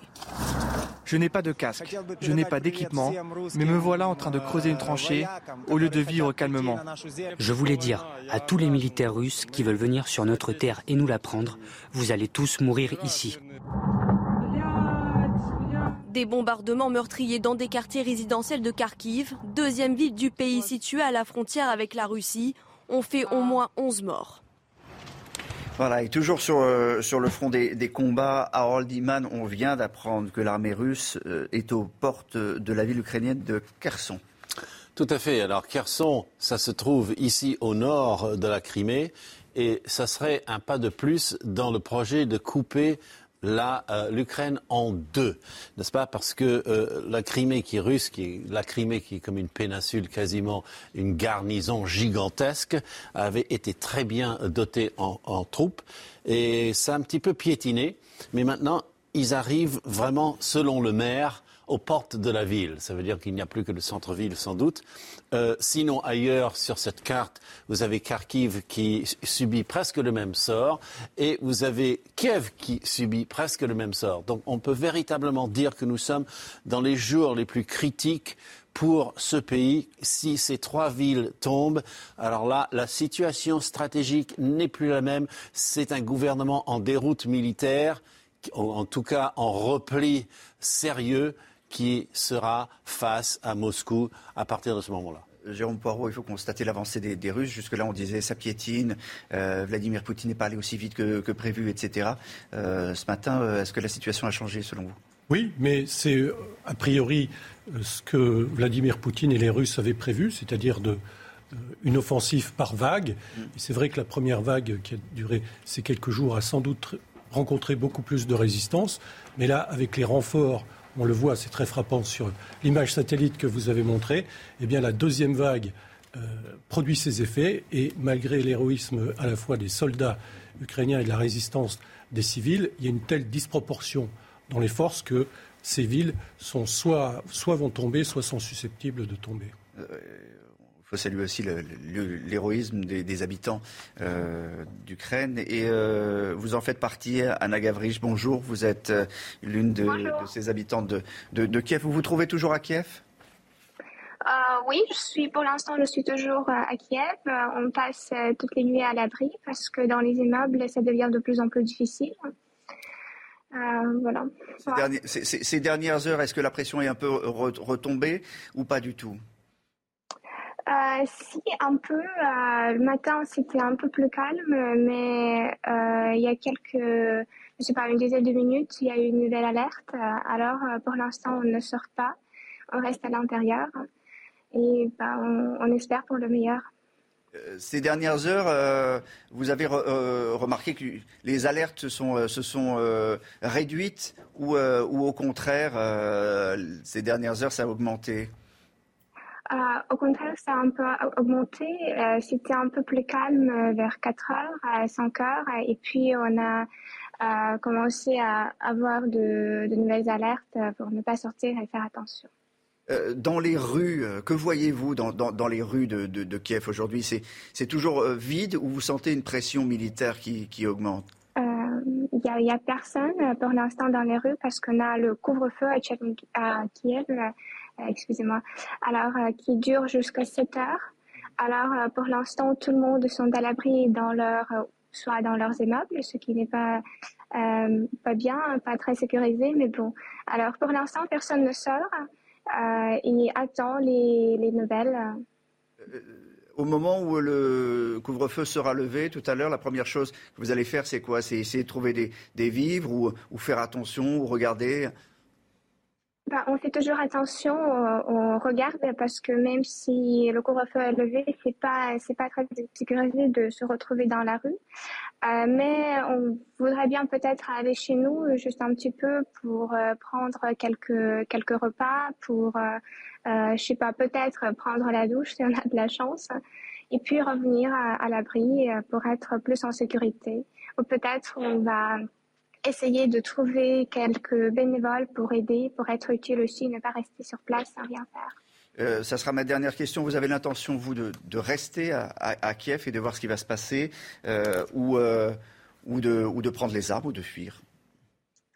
Euh, non, pour l'instant, euh, euh, nous, bah, avec des amis, on, on, a décidé de, de, rester à Kiev, d'aider si on peut, parce que notre, nos familles sont, sont là, même s'ils sont euh, dans les autres villes, ce qui est un peu difficile, mais ils sont en Ukraine et nous, on reste là parce que c'est notre patrie, notre terre, qu'on l'aime énormément et, on croit vraiment à nos soldats, à nos garçons qui nous défendent en ce moment.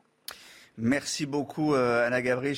Euh, c'est très émouvant, toujours euh, votre témoignage, parce qu'en plus, vous avez l'air toute jeune. je ne sais pas si vous êtes avec, avec, votre famille, avec, avec des amis. Vous avez dit que vous étiez avec, des amis, mais enfin, c'est quelque chose d'être dans cette situation. Quoi. Enfin, je...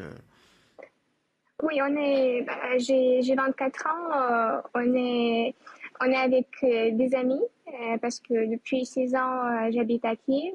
J'y faisais mes études et j'ai travaillé avant, avant la guerre. Et on, est, on essaie de ne pas être seul, de se grouper entre des personnes qu'on est, entre des amis pour, comment, pour se sentir plus, plus à l'aise, si on peut dire comme ça, dans cette situation et pour aider l'un l'autre. Merci beaucoup d'avoir témoigné, Jérôme Poirot. Je me tourne vers vous, mais là, on est en train de donner un, visage, en fait, à, ces, combattants. Et, il y a un paradoxe absolu entre, entre ce qu'elle nous raconte, cette, jeune fille, euh, les images qu'on voit, euh, les, militaires qui avancent. Enfin, c'est, tout, est, tout est paradoxal dans cette Oui, ce, qui est tout, très saisissant dans ce témoignage, et celui-là, encore une fois, c'est le grand calme des civils mm. et leur détermination. C'est-à-dire, euh, la plupart d'entre eux restent sur place parce qu'ils veulent soutenir au moins moralement les combattants. Et puis, comme cette jeune femme l'expliquait, c'est leur terre, c'est leur pays, et ils préfèrent rester là, quitte à prendre des risques. Mais c'est un élément qui est très important dans le déroulement des opérations militaires. Voilà, je voulais vous rappeler euh, le message d'Emmanuel Macron aux armées françaises. Le président de la République s'est adressé à eux via un communiqué publié hier soir. Je sais pouvoir, dit le président, compter sur vous pour faire preuve dans l'exécution de vos missions d'une grande vigilance et de la retenue nécessaire lors des possibles interférences. Euh, on le précise, euh, euh, Jean Parot, euh, les armées françaises ne vont pas en Ukraine. Hein, non, bien sûr. Hein. Non, bien sûr, mais il peut y avoir, puisqu'il y a des, avions de la chasse française qui sont stationnés dans les pays baltes et qui ont été dans les renforts qui ont été envoyés ces derniers jours. une de leurs missions, c'est de patrouiller le long de la frontière de la Pologne et de la Roumanie. Donc il est possible qu'ils, notamment ces pilotes de chasse, soient à un moment donné en contact avec euh, leurs homologues russes qui, dans le ciel, pourraient les provoquer. C'est des situations assez classiques, mais qui peuvent déboucher, puisque ce sont des situations très risquées, sur des incidents ou sur des tirs. Euh, et donc c'est notamment dans ce cadre-là que le président de la République donne des consignes très très précises pour éviter euh, tout engagement direct avec les forces russes. À 7h10, on refait un point précis sur les dernières informations avec Chanel Lousteau. Et on vient de l'apprendre, l'armée russe est arrivée aux portes de la ville ukrainienne de Kherson. Elle se situe dans le sud du pays, au nord de la Crimée. L'armée russe aurait installé des checkpoints aux entrées de la ville. Et puis depuis jeudi, 200 civils ukrainiens et des dizaines de militaires ont été tués en Ukraine. Parmi les victimes, 16 enfants. Et puis de nouvelles sanctions contre la Russie. Les États-Unis ont interdit toute transaction avec la Banque centrale russe et l'Union européenne a ajouté plusieurs oligarques russes à sa liste noire. Ils sont maintenant 116 à être sanctionnés. La Russie a également été exclue des deux plus grosses instances de football et de rugby. La Russie sera donc privée du mondial 2022 au Qatar et de la Coupe du monde de rugby en 2023. Et puis en France, la SNCF va permettre aux Ukrainiens de voyager gratuitement à bord des TGV et des intercités. Euh, Pascal Delimay, on aura l'occasion de, revenir dans la prochaine demi-heure plus en, plus en détail. Je rappelle que vous êtes chef économiste de Harvel Management, mais, mais déjà un mot sur, sur les sanctions qui ont été prises, notamment contre les, oligarques. C'est un poids, euh, Forbes l'a calculé, c'est assez impressionnant. Hein. En quelques jours, ce sont des milliards. Oui, plusieurs milliards, bien sûr, plusieurs centaines de milliards euh, d'actifs gelés. C'est effectivement un moyen de faire pression sur, directement sur les oligarches, hein, ce qui est le point le, point saillant finalement de l'influence de Vladimir Poutine. Euh, il y a eu aussi ces sanctions SWIFT hein, qui sont mmh. extrêmement importantes. Faut-il le rappeler C'est un système qui permet de réaliser 42 millions de transactions par jour. Et donc, euh, c'est le, je dirais, c'est l'essence même du commerce international qui est bloqué euh, en Russie. tout cela mis à bout, finalement, bah, forme un, système de sanctions qui, pénalise. Mais, mais, tout ça, c'est des milliards. On ne sait pas très bien. C'est un nuage. Mais concrètement, aujourd'hui, quand les, les, les, moscovites vont tirer de l'argent, est-ce qu'il y a de l'argent qui sort? Et quel est le prix de l'argent? Non, non, il y a de l'argent qui sort, bien évidemment, parce que là, on est sur du cash et qu'on est sur des retraits de, de, de, euh, billets, si vous voulez. Euh, là où ça ralentit beaucoup et là où ça bloque, c'est sur les transactions numériques, les transactions électroniques internationales, où là, effectivement, vous pouvez vraiment faire plomber un pays en très peu de temps. On y reviendra, je vous le disais, euh, dans, une vingtaine de, minutes. Euh, on va parler à présent des, réfugiés. Ils sont nombreux à quitter euh, l'Ukraine en, ce moment.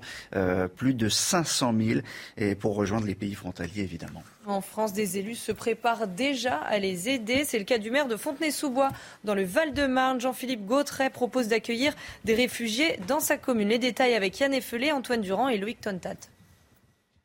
Les deux villes sont jumelées depuis 1986. Fontenay-sous-Bois dans le Val-de-Marne et Brovary en Ukraine cultivent des échanges culturels et sociaux.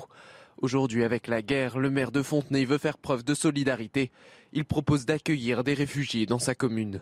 On lance un appel à la, population euh, fontenaisienne pour pouvoir euh, héberger et puis nous on, regardera toutes les on prendra toutes les dispositions d'urgence qu'il faut pour accueillir euh, les centaines de milliers de personnes qui en ce moment fuient la guerre, fuient les bombardements. je crois que c'est à nos portes et c'est notre devoir d'accueillir des gens qui subissent des atrocités liées à la guerre en ce moment. Une démarche bien reçue par la population. Je pense que si la France avait été dans ce cas-là, on aurait été content de nous, nous accueillir dans d'autres pays, donc euh, je trouve que c'est une bonne chose. Si c'est bien géré, etc., je trouve que c'est normal. Je suis en colère contre notre gouvernement et nos instances diplomatiques qui, qui me semblent pas très efficaces. L'initiative de la mairie vise aussi à pousser l'État à organiser l'accueil des réfugiés. L'association des maires de France appelle l'ensemble des communes à faire preuve de solidarité. Toulouse, Lyon, Nancy, Saint-Étienne, entre autres, ont déjà répondu à l'appel. C'est l'heure du face-à-face euh, aujourd'hui, c'est Johan Usaï euh, qui va être face à Emmanuel Ménard. Bonjour, vous êtes euh, député d'hiver droite de, l'Hérault. la question des réfugiés, on vient de la voir, elle est intéressante et elle est importante. Comment faut-il les accueillir? Faut-il les accueillir? Par exemple, Éric Zemmour estime que ça déstabiliserait la France, qu'il vaut mieux que ces réfugiés restent à la frontière avec, avec la Pologne. J'aimerais d'abord vous entendre là-dessus. Non, mais bien sûr, il y a une tradition française de l'accueil des réfugiés. Euh, et il faut accueillir euh, les réfugiés ukrainiens qui, qui fuient la guerre. C'est une, c'est une évidence.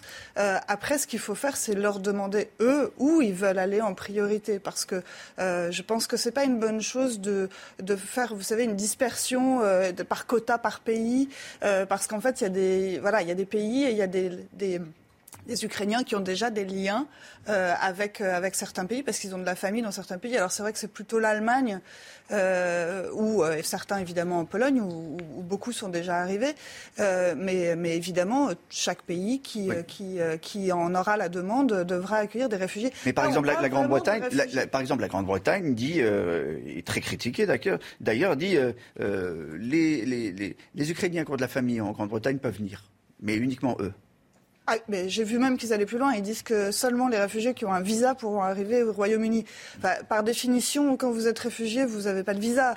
Donc euh, c'est vrai que euh, non, je pense que la France a réellement une tradition d'accueil des réfugiés politiques, des réfugiés qui fuient une guerre, et il faut il faut persévérer, il faut il faut honorer cette tradition euh, qui voilà qu'il faut pas remettre en question, évidemment. Johan, ça va être embêtant pour le pour l'Élysée, pour le gouvernement de, traiter cette question ou au contraire, on va être euh, dans l'idée de la traduction que, vient que vient d'écrire Emmanuel Ménard embêtant politiquement pour l'élection présidentielle, puisqu'on pense à ça évidemment. On vote dans 40 jours maintenant. Non, pas spécialement, parce que la classe politique est assez unanime sur ce sujet précisément, mis à part Eric Zemmour qui a fait entendre une voix dissonante qui lui ne veut pas, ne voudrait pas, s'il était au pouvoir, accueillir de réfugiés euh, ukrainiens. Tout le monde est d'accord, y compris Marine Le Pen, même qui dans une certaine mesure a dit oui, il faut accueillir euh, certains de ces réfugiés s'ils en font la demande, s'ils correspondent aux critères, etc. Donc politiquement, ça n'est pas un risque de dire mm. oui, nous allons accueillir des, des réfugiés. Au contraire, ça montre même quelque part une certaine euh, humanité, euh, y compris au sein du camp d'Éric Zemmour, euh, certains, en off, comme on dit, hors caméra, disent que la position aussi radicale d'Éric Zemmour est sans doute une erreur politique. D'ailleurs, on le voit dans les sondages, il a perdu deux points dans certains sondages dans le week-end, dans quelques mm. jours seulement. Alors, est-ce que ça vient de cette déclaration? Est-ce que c'est un tout? Mais c'est que la réaction d'Éric Zemmour, euh, notamment Éric Zemmour, notamment, c'est lui qui perd le plus ces, derniers jours dans, les, sondages. Euh, les choix stratégiques opérés autour de cette invasion en, Ukraine sont jugés assez négativement par les Français. Compliqué d'exister hein, pendant cette, cette, campagne présidentielle. finalement, est-ce qu'il y a encore une campagne? Oui, il y a encore une campagne, même si effectivement elle est bouleversée, mais il y a encore une campagne. D'ailleurs, on le voit, les candidats n'ont pas les mêmes positions. Mais je reviens sur, sur euh, effectivement les propos d'Éric Zemmour. Il avait dit dans son programme de campagne, avant que mm. l'invasion euh, euh, de, de, de, de l'Ukraine par la Russie ait lieu, il avait dit qu'il n'accorderait en fait que quelques dizaines de, de statuts de réfugiés politiques si euh, s'il était élu président. On voit bien que en fait euh, euh, la vie c'est pas noir et blanc, c'est la vie c'est plus compliqué que ça. Il, il suffit qu'il y ait un conflit effectivement qui émerge quelque part et, et on est bien évidemment euh, euh, obligé, mais on le fait voilà avec humanité, d'accueillir ces réfugiés. Donc, euh, donc on ne peut pas dire voilà c'est comme ça, il y aura 10, 10, 10 réfugiés ou 50 réfugiés. C'est évidemment plus compliqué que ça. Une question sur, sur le patrimoine des oligarques en France. Ils sont nombreux. certains responsables politiques disent il faut, il faut saisir les, luxueuses villas, il faut, il faut saisir les, les biens de, de, de, ces, de ces oligarques qui sont le pilier du régime de Vladimir Poutine. Quelle est votre position moi, je suis assez d'accord avec ça parce qu'effectivement. Euh, Vous êtes pour oui, je suis assez pour, dans le respect du droit toujours. Mais, mais effectivement, je suis assez d'accord parce que parce que c'est un des moyens qu'on aura de faire fléchir euh, Vladimir Poutine. Vladimir Poutine, vous l'avez vu, c'est pas un enfant de cœur. Hein. Il n'hésite pas devant, il recule pas devant grand chose. Et je pense que la, la, la, la palette de sanctions qu'on a mise en œuvre devant euh, pour, pour faire pour faire baisser la garde à la Russie, euh, à mon avis, il faut il faut faire un peu feu de tout bois. Donc c'est pas suffisant aujourd'hui ah, bah, Aujourd'hui, on a fait beaucoup déjà. Je pense qu'on sera amené à faire encore plus. Et le, la saisie du patrimoine des oligarques en France ou ailleurs, parce qu'ils ne sont pas seulement en France, ils sont beaucoup sur la Côte d'Azur et à Paris, mais ils ne sont pas seulement là. Euh, à mon avis, c'est effectivement dans le respect du droit. Toujours, il y a des normes. Hein. Vous savez, il y a des règles de droit international. Il faut qu'on puisse les respecter. Il faut qu'on qu'on soit irréprochable, mais il faut le faire si on a besoin de le faire. À Bercy, on y pense? Oui, bien sûr, parce que ça fait partie. les, oligarques sont ceux qui peuvent faire pression sur Vladimir Poutine. Il y a l'opinion public en général, mais on voit que les manifestations sont quand même très restreintes, que la répression est extrêmement sévère. Il y a eu plusieurs milliers d'arrestations mm. de manifestants depuis le début de la guerre il y a seulement quelques jours. Mais les oligarques, effectivement, euh, ont un moyen de pression considérable sur Vladimir Poutine.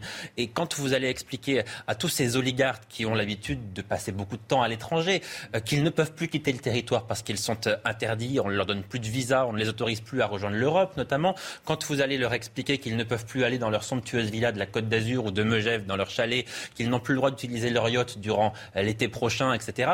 Oui, vraisemblablement, au bout de plusieurs mois, ils risquent de ne plus trop trouver ça sympathique, voyez-vous. Est-ce que vous pensez qu'il est possible qu'il y ait une révolution des oligarques en, Russie, vous savez, qui, se liguerait en disant ça suffit de Poutine, on, veut changer de régime, ou c'est un rêve absolument ah, Malheureusement, d'abord, il a bien, il a bien corseté tout comme il faut. Hein. Vous savez qu'il s'est doté euh, des pouvoirs pour pouvoir rester en place jusqu'en 2036 euh, s'il le souhaite.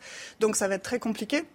Et puis euh, ces oligarques, comme vous dites, ils lui doivent beaucoup. Donc mm. ça m'étonnerait qu'il y ait une révolution, mais ça peut, ils peuvent commencer. Il y a quand même. ils peuvent commencer à saper un peu à la base rapidement, le, but de ces sanctions, notamment le fait de priver de, certains de leurs biens les oligarques, on n'espère pas que ça aura un effet dans quelques semaines. Ça, c'est un effet à très long terme. On, se met dans le cas de figure où cette crise durerait vraisemblablement plusieurs années. Et là, ce genre de sanctions pourrait avoir un effet. Mais ça n'aura pas d'effet dans les prochains mois, c'est très clair. Il y, a, des effets en France, on en parlera tout à l'heure avec Pascal Lima, mais, mais, même pour les stations de, de, ski, enfin, ils dépensent de l'argent en France. Hein.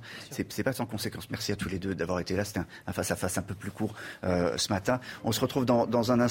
Euh, je voulais vous dire également que l'invité de Laurence Ferrari d'ici une, heure, un peu moins d'une heure, 8h15, sera euh, Nicolas Dupont-Aignan. A tout de suite. La météo de Claire Delorme, euh, du beau temps finalement pour ce 1er mars. Oui, alors du beau temps, mais pas partout, puisqu'on a quand même une perturbation qui circule actuellement sur le quart nord-ouest du pays. Donc, ça sera beaucoup de nuages avec des plus faibles, mais qui seront beaucoup plus continus. Donc, dans un premier temps, ça sera donc des pays de la Loire en remontant vers les Hauts-de-France. Partout ailleurs, un temps beaucoup plus calme, sec, davantage de lumière en direction du sud-est, mais euh, quand même pas mal de vent au niveau de la Méditerranée. Vous allez voir que ce vent, au fil des heures, eh bien, va porter pas mal de nuages bas qui auront tendance à rester bloqués au contrefort des Cévennes. Et donc, euh, ça sera un ciel assez bouché euh, relativement partout ailleurs. Très peu d'évolution. Toujours cette même perturbation qui reste bien bloquée sur le quart nord-ouest. Pour les températures, et eh bien avec ce ciel dégagé dans le courant de la nuit, place encore aux gelées qui seront fortes en matinée, donc surtout en direction du massif central jusqu'à moins 4 degrés. Par contre, dans l'après-midi, on va passer de quelques heures de l'hiver au printemps, puisqu'on a fait une très belle amplitude thermique. On va dépasser les 15 degrés entre le matin et l'après-midi. Ça sera notamment le cas dans le sud-ouest où, euh, où la douceur en tout cas règne en maître avec plus de 20 degrés localement au meilleur de la journée. Et donc la suite, cette perturbation, alors tendance à stagner quand même, hein, que ce soit pour la journée de mercredi à jeudi, surtout à l'ouest du pays. Le soleil tente de résister à l'est. Par contre, cette perturbation, elle va finalement investir les régions du sud dans la journée de vendredi. Et là, ça, c'est une très très bonne nouvelle pour les sols qui en ont cruellement besoin, puisqu'ils sont actuellement en sécheresse hein, depuis ce début d'année 2022. La suite de votre édition spéciale sur CNews, il est presque 7h30 euh, avec nos invités, nos spécialistes. On suit évidemment minute par minute l'évolution de la, situation en, Ukraine. Ce matin, euh, on a reçu une image, celle d'un convoi russe de 60 km qui s'approche de Kiev. La capitale russe est encerclée mais toujours pas tombée. La deuxième ville du pays a été la cible de, bombardements. Des cibles civiles ont été euh, touchées, 87 immeubles touchés également, bilan 11 morts. Dans un instant, on rejoindra nos spéciaux en Ukraine, Régine Delfaux et Fabrice Elsner. Et on parlera aussi de la situation des, euh, euh, des réfugiés. Alors que les troupes françaises arrivent en Roumanie pour protéger les troupes de l'OTAN, Emmanuel Macron lance un message qu'il envoie aux armées françaises. Le chef de l'État parle de vigilance et de retenue face à d'éventuelles interférences dans le conflit entre l'Ukraine et la Russie. Les mots sont importants et on continuera à les analyser avec Jérôme Poirot, ancien adjoint du coordonnateur national du renseignement à l'Élysée. Et puis nous reviendrons bien sûr sur les sanctions économiques sans précédent à l'encontre de la Russie et les conséquences se mesurent dès à présent. On vous dira tout avec euh, Pascal Delima, chef économiste de Harvel Management. À tout de suite. Plus de 500 000 réfugiés ont donc euh, quitté l'Ukraine pour rejoindre des pays euh, frontaliers. On va tout de suite se rendre euh, à Lviv où se trouvent Régine Delfour et Fabrice Elsner, les envoyés spéciaux de, de CNews. Régine, vous vous trouvez tout près de la gare de Lviv, qui est donc à, l'ouest de l'Ukraine. On est à 80 km de, la frontière polonaise, où les réfugiés tentent de fuir euh, depuis, euh, depuis quelques heures, quelques jours, le, pays. C'est ça, Régine? Oui, je suis plus exactement dans la gare même. Là, on est dans, un, dans le petit tunnel qui euh, doit accéder à un train il y a énormément de monde. Alors on n'arrive toujours pas à s'habituer à ces, euh, nuées de, personnes qui tentent de fuir. Ici, euh, donc, euh, il y a des centaines. le, tunnel est assez grand. Il y a un train qui est annoncé. Alors maintenant, il y en a un deuxième. Il y a un train qui est annoncé pour pour la Pologne et un autre qui est annoncé pour la Slovaquie et la Roumanie. Et le problème, c'est que beaucoup de trains ne passent pas. on a pu en avoir quelques témoignages. tout à l'heure, cette nuit, il y avait un train qui était annoncé, il n'est jamais passé. Euh, et, là, ils vont tenter de le prendre. Le train est annoncé dans une heure et demie. Et vous voyez, vous voyez le monde. Qui, est là. Ils ne vont pas tous pouvoir évidemment prendre le train. On a pu discuter avec un, homme de, 36 ans euh, qui, euh, qui nous expliquait qu'il est arrivé de Kiev hier.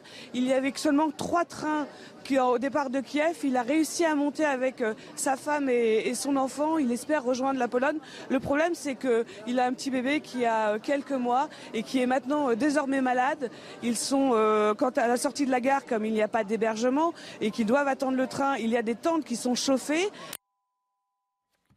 les prendre en, pour pouvoir euh, s'occuper d'eux. Et cet enfant, c'est tout le drame de la situation. Vous avez énormément d'enfants et ces enfants qui sont ballottés sur les routes depuis euh, euh, plusieurs heures, depuis plusieurs jours, eh bien tombent malades et, c'est vraiment une tragédie, Olivier. Merci beaucoup, Régine, pour ces images, pour, pour ce témoignage aussi. Et c'est voilà, c'est encore une fois Jérôme Poirot. c'est l'autre visage de, la guerre, c'est celui de la fuite, c'est celui de la terreur, c'est celui de, ces enfants malades aussi. Oui, oui, c'est comme toutes les guerres. Les guerres euh, produisent euh, des horreurs, produisent des déplacements de population. Simplement, là, on peut espérer que ces Ukrainiens qui tentent de rejoindre d'autres pays, la Pologne ou la Roumanie, par exemple, pourront, euh, dans les prochaines semaines, rentrer chez eux, mais la guerre, c'est synonyme de chaos et les premières victimes sont souvent les populations civiles. Harold Iman, on estime euh, à 7 millions le nombre de réfugiés ukrainiens qui pourraient euh, arriver en, Europe. Euh, ils sont plus de 200 000, voire même 300 000 à la frontière avec, avec la Pologne. vous avez peut-être des, des, chiffres, la répartition, ce qu'on attend peut-être en France également? Alors, les chiffres sont un peu complexes, car nous avons des chiffres très très précis dans certains cas et tout à fait imprécis dans d'autres. C'est le commissariat aux réfugiés de l'ONU qui donne certains chiffres en attendant de les arrondir vers le haut. Donc ça ne fait pas 500 000, mais euh, déjà à l'ONU, euh, l'ambassadeur euh, d'un pays va dire Ah oui, en Moldavie, nous sommes déjà à 60 000. Donc voilà, tous ces chiffres, il faut les augmenter mentalement. La grosse porte de sortie, c'est la Pologne. Mais maintenant, euh, l'Allemagne laisse entrer ceux qui sont passés par la Pologne, par exemple. Euh, et ensuite, vous avez tous les pays plus petits, et la Hongrie, le pays qui ne laissait pas rentrer les euh, réfugiés traditionnellement, eh bien là, ouvre grand les bras à ses frères ukrainiens. Ils sont quand même frontaliers. Euh, et euh, enfin, il y a la Roumanie. Et puis, il y a des gens qui sont des déplacés intérieurs, ce qui donne ce chiffre si grand. On n'a pas nécessairement 7 millions d'Ukrainiens qui déferlent sur l'Europe. Donc, ce sont des estimations. L'ONU elle-même le dit elle répète, ce sont des potentiels de euh, réfugiés, mais ce n'est pas le cas actuel d'un l'instant T. Euh, on va regarder une image euh, satellite, on, le disait en, introduction, qui prouve que l'armée russe est, en, mouvement, Jérôme Poirot, ce convoi de 60 km de long qui se, dirige vers, Kiev et qui prouve, et vous le disiez tout à l'heure, que la maîtrise absolue aujourd'hui de, l'armée russe oui, oui, ce sont des images impressionnantes par la taille du convoi. Vous indiquez 60 km, donc ce sont des 64 exactement même. 60 km, des centaines de véhicules de toutes sortes, des blindés, des véhicules de transport. C'est en plein jour, et donc ça montre bien que l'armée russe ne craint pas ni d'attaque aérienne, mais l'armée de l'air ukrainienne a été euh, à peu près complètement anéantie, ni qu'elle craint des attaques euh, venant du sol. Donc c'est ça montre à la fois que les renforts, la deuxième vague des, troupes russes euh, s'apprêtent à combattre et ça montre la grande maîtrise d'une partie du territoire ukrainien par les soldats russes. je veux juste euh, retourner vers euh, Harold une minute, peut-être remettre la, carte de l'Ukraine, parce que cette nuit, il y a eu, il y a eu un nouveau bombardement. Il y a une nouvelle ville qui a été prise pour, pour cible, qui se trouve alors pour le coup vraiment en, bas de la carte. Et, Tout à fait. Vous allez nous le montrer avec une armée russe qui venait de Crimée, qui était en place déjà. Oui, la Crimée, c'est comme un immense camp militaire. Déjà, donc au départ, il y avait minimum 30 000 euh, soldats des forces armées russes qui sont montés. leur euh, but, normalement, c'était Odessa et Mariupol. Mais en attendant, maintenant, ils arrivent à Kherson, qui a tenu jusqu'à présent. Mais le maire de Kherson dit ils sont aux portes de ma ville. Donc euh, ça, c'est une nouveauté. Euh, ils commencent à bombarder un peu partout. N'oublions pas que ça bombarde même à Lviv, hein, où il y a notre correspondante Régine. Euh, mais euh, c'est peut-être c'est plus sporadique dans ces lieux-là. Là, ça commence à chauffer autour de la centrale nucléaire de Zaporizhia, qui serait évidemment une grande tragédie. Et sinon, on continue la pression sur Kiev. La colonne qu'on a vue est par ici. Donc c'est tout à fait menaçant. Et puis Kharkiv est dans le même cas. Donc ces trois euh, nœuds, si on peut dire, ces trois euh, clés sont en train d'être euh, attaquées par les forces armées russes qui, il faut le dire, ne semblent pas avoir donné encore tout à fait la mesure de ce qu'on attendait d'eux, puisqu'ils sont une armée si puissante. Kharkiv, justement, tout à l'heure, nous étions en direct avec, avec Genia. Elle, habite à Kharkiv. Elle a témoigné de ce qui s'est passé ces dernières heures, qui a été extrêmement violent. Depuis euh, le début de la guerre, euh, on a tous changé notre attitude. On a compris que c'est comme ça, ça se passe maintenant. On, doit faire quelque chose. C'est n'est pas la peine de paniquer, de courir quelque part parce que c'est dangereux de, sortir euh, vraiment à, à l'extérieur parce que même le couvre-feu était instauré hier à partir de 15 heures parce qu'il y avait des échanges sans cesse entre l'armée russe et ukrainienne. Et le maire de la ville a donné comme consigne de rester dans, à l'intérieur des, bâtiments parce que c'était vraiment dangereux de sortir dehors. Donc, fuir, non, il n'y a pas de moyen. Euh, il n'y a pas cette envie pour le moment. Euh, on, regarde comment la situation va se déboucher. Euh, il y a quelques pharmacies qui sont ouvertes actuellement en ville. Euh, il n'y a pas, par, contre, des queues énormes parce qu'il manque de produits euh, à cause de, manque de provisions. Il y a aussi des queues. Il y a des gens qui patientent deux heures devant le magasin pour pouvoir chercher quelques aliments. L'armée française, euh, pendant ce temps, euh, Jérôme Poirot, alors on sait qu'il y a 250 euh, soldats français qui ont quitté, par exemple, hier Annecy pour, pour soutenir l'OTAN, qui vont se retrouver du côté de la Roumanie, c'est ça? Oui, c'est ça. Ce sont des chasseurs alpins, donc des troupes d'élite de l'armée française. Il y a déjà d'autres détachements de l'armée française qui sont présents, mais c'est un signal important qui est envoyé par la France et par le chef d'État français, c'est-à-dire de renforcer encore les troupes de l'OTAN qui sont dans les pays proches de, euh, de la Russie, j'allais dire de l'URSS, et ça montre la détermination des pays occidentaux. Le message d'Emmanuel Macron aux armées françaises, Chana? Le président de la République s'est adressé à eux via un communiqué publié hier soir. On va le regarder ensemble. Je sais pouvoir compter sur vous pour faire preuve dans l'exécution de vos missions d'une grande vigilance et de la retenue nécessaire lors des possibles interférences. Le président de la République qui est toujours en, contact avec le président euh, ukrainien, euh, Volodymyr Zelensky, qui demande l'intégration immédiate de son pays à l'Union européenne, et puis qui a posté une, une nouvelle vidéo où il demande aux, soldats russes de déposer euh, les armes. Il assure que les bombardements russes ne feront pas accepter les, euh, les conditions de Moscou pour une éventuelle trêve. On l'écoute. Les négociations ont eu lieu en même temps que les bombardements. Je pense que la Russie essaye de mettre la pression. Ne perdez pas votre temps. Nous n'acceptons pas ces méthodes. Un pays qui commet des crimes de guerre contre des civils ne peut pas être membre du Conseil de sécurité. Un pays comme ça devrait être banni de tous les ports, de tous les aéroports. Johan, en coulisses, euh, Emmanuel Macron continue euh, de négocier, euh, d'agiter la diplomatie le plus possible. Hier soir encore, il avait un dîner important avec des membres de la Commission hein, européenne. Oui, parce qu'on voit bien d'abord que la France est le seul pays à pouvoir engager ces discussions avec Vladimir Poutine. D'abord, Emmanuel Macron, c'est le chef d'État européen qui vraisemblablement le, connaît le mieux. Il a commencé à nouer des relations avec lui il y a cinq ans, au début de son mandat. Il l'avait reçu en grande pompe au château de Versailles en, en 2017. Il l'a ensuite invité l'été à le rejoindre au fort de Brégançon, qui est la résidence d'été des, chefs d'État français, donc il le connaît bien.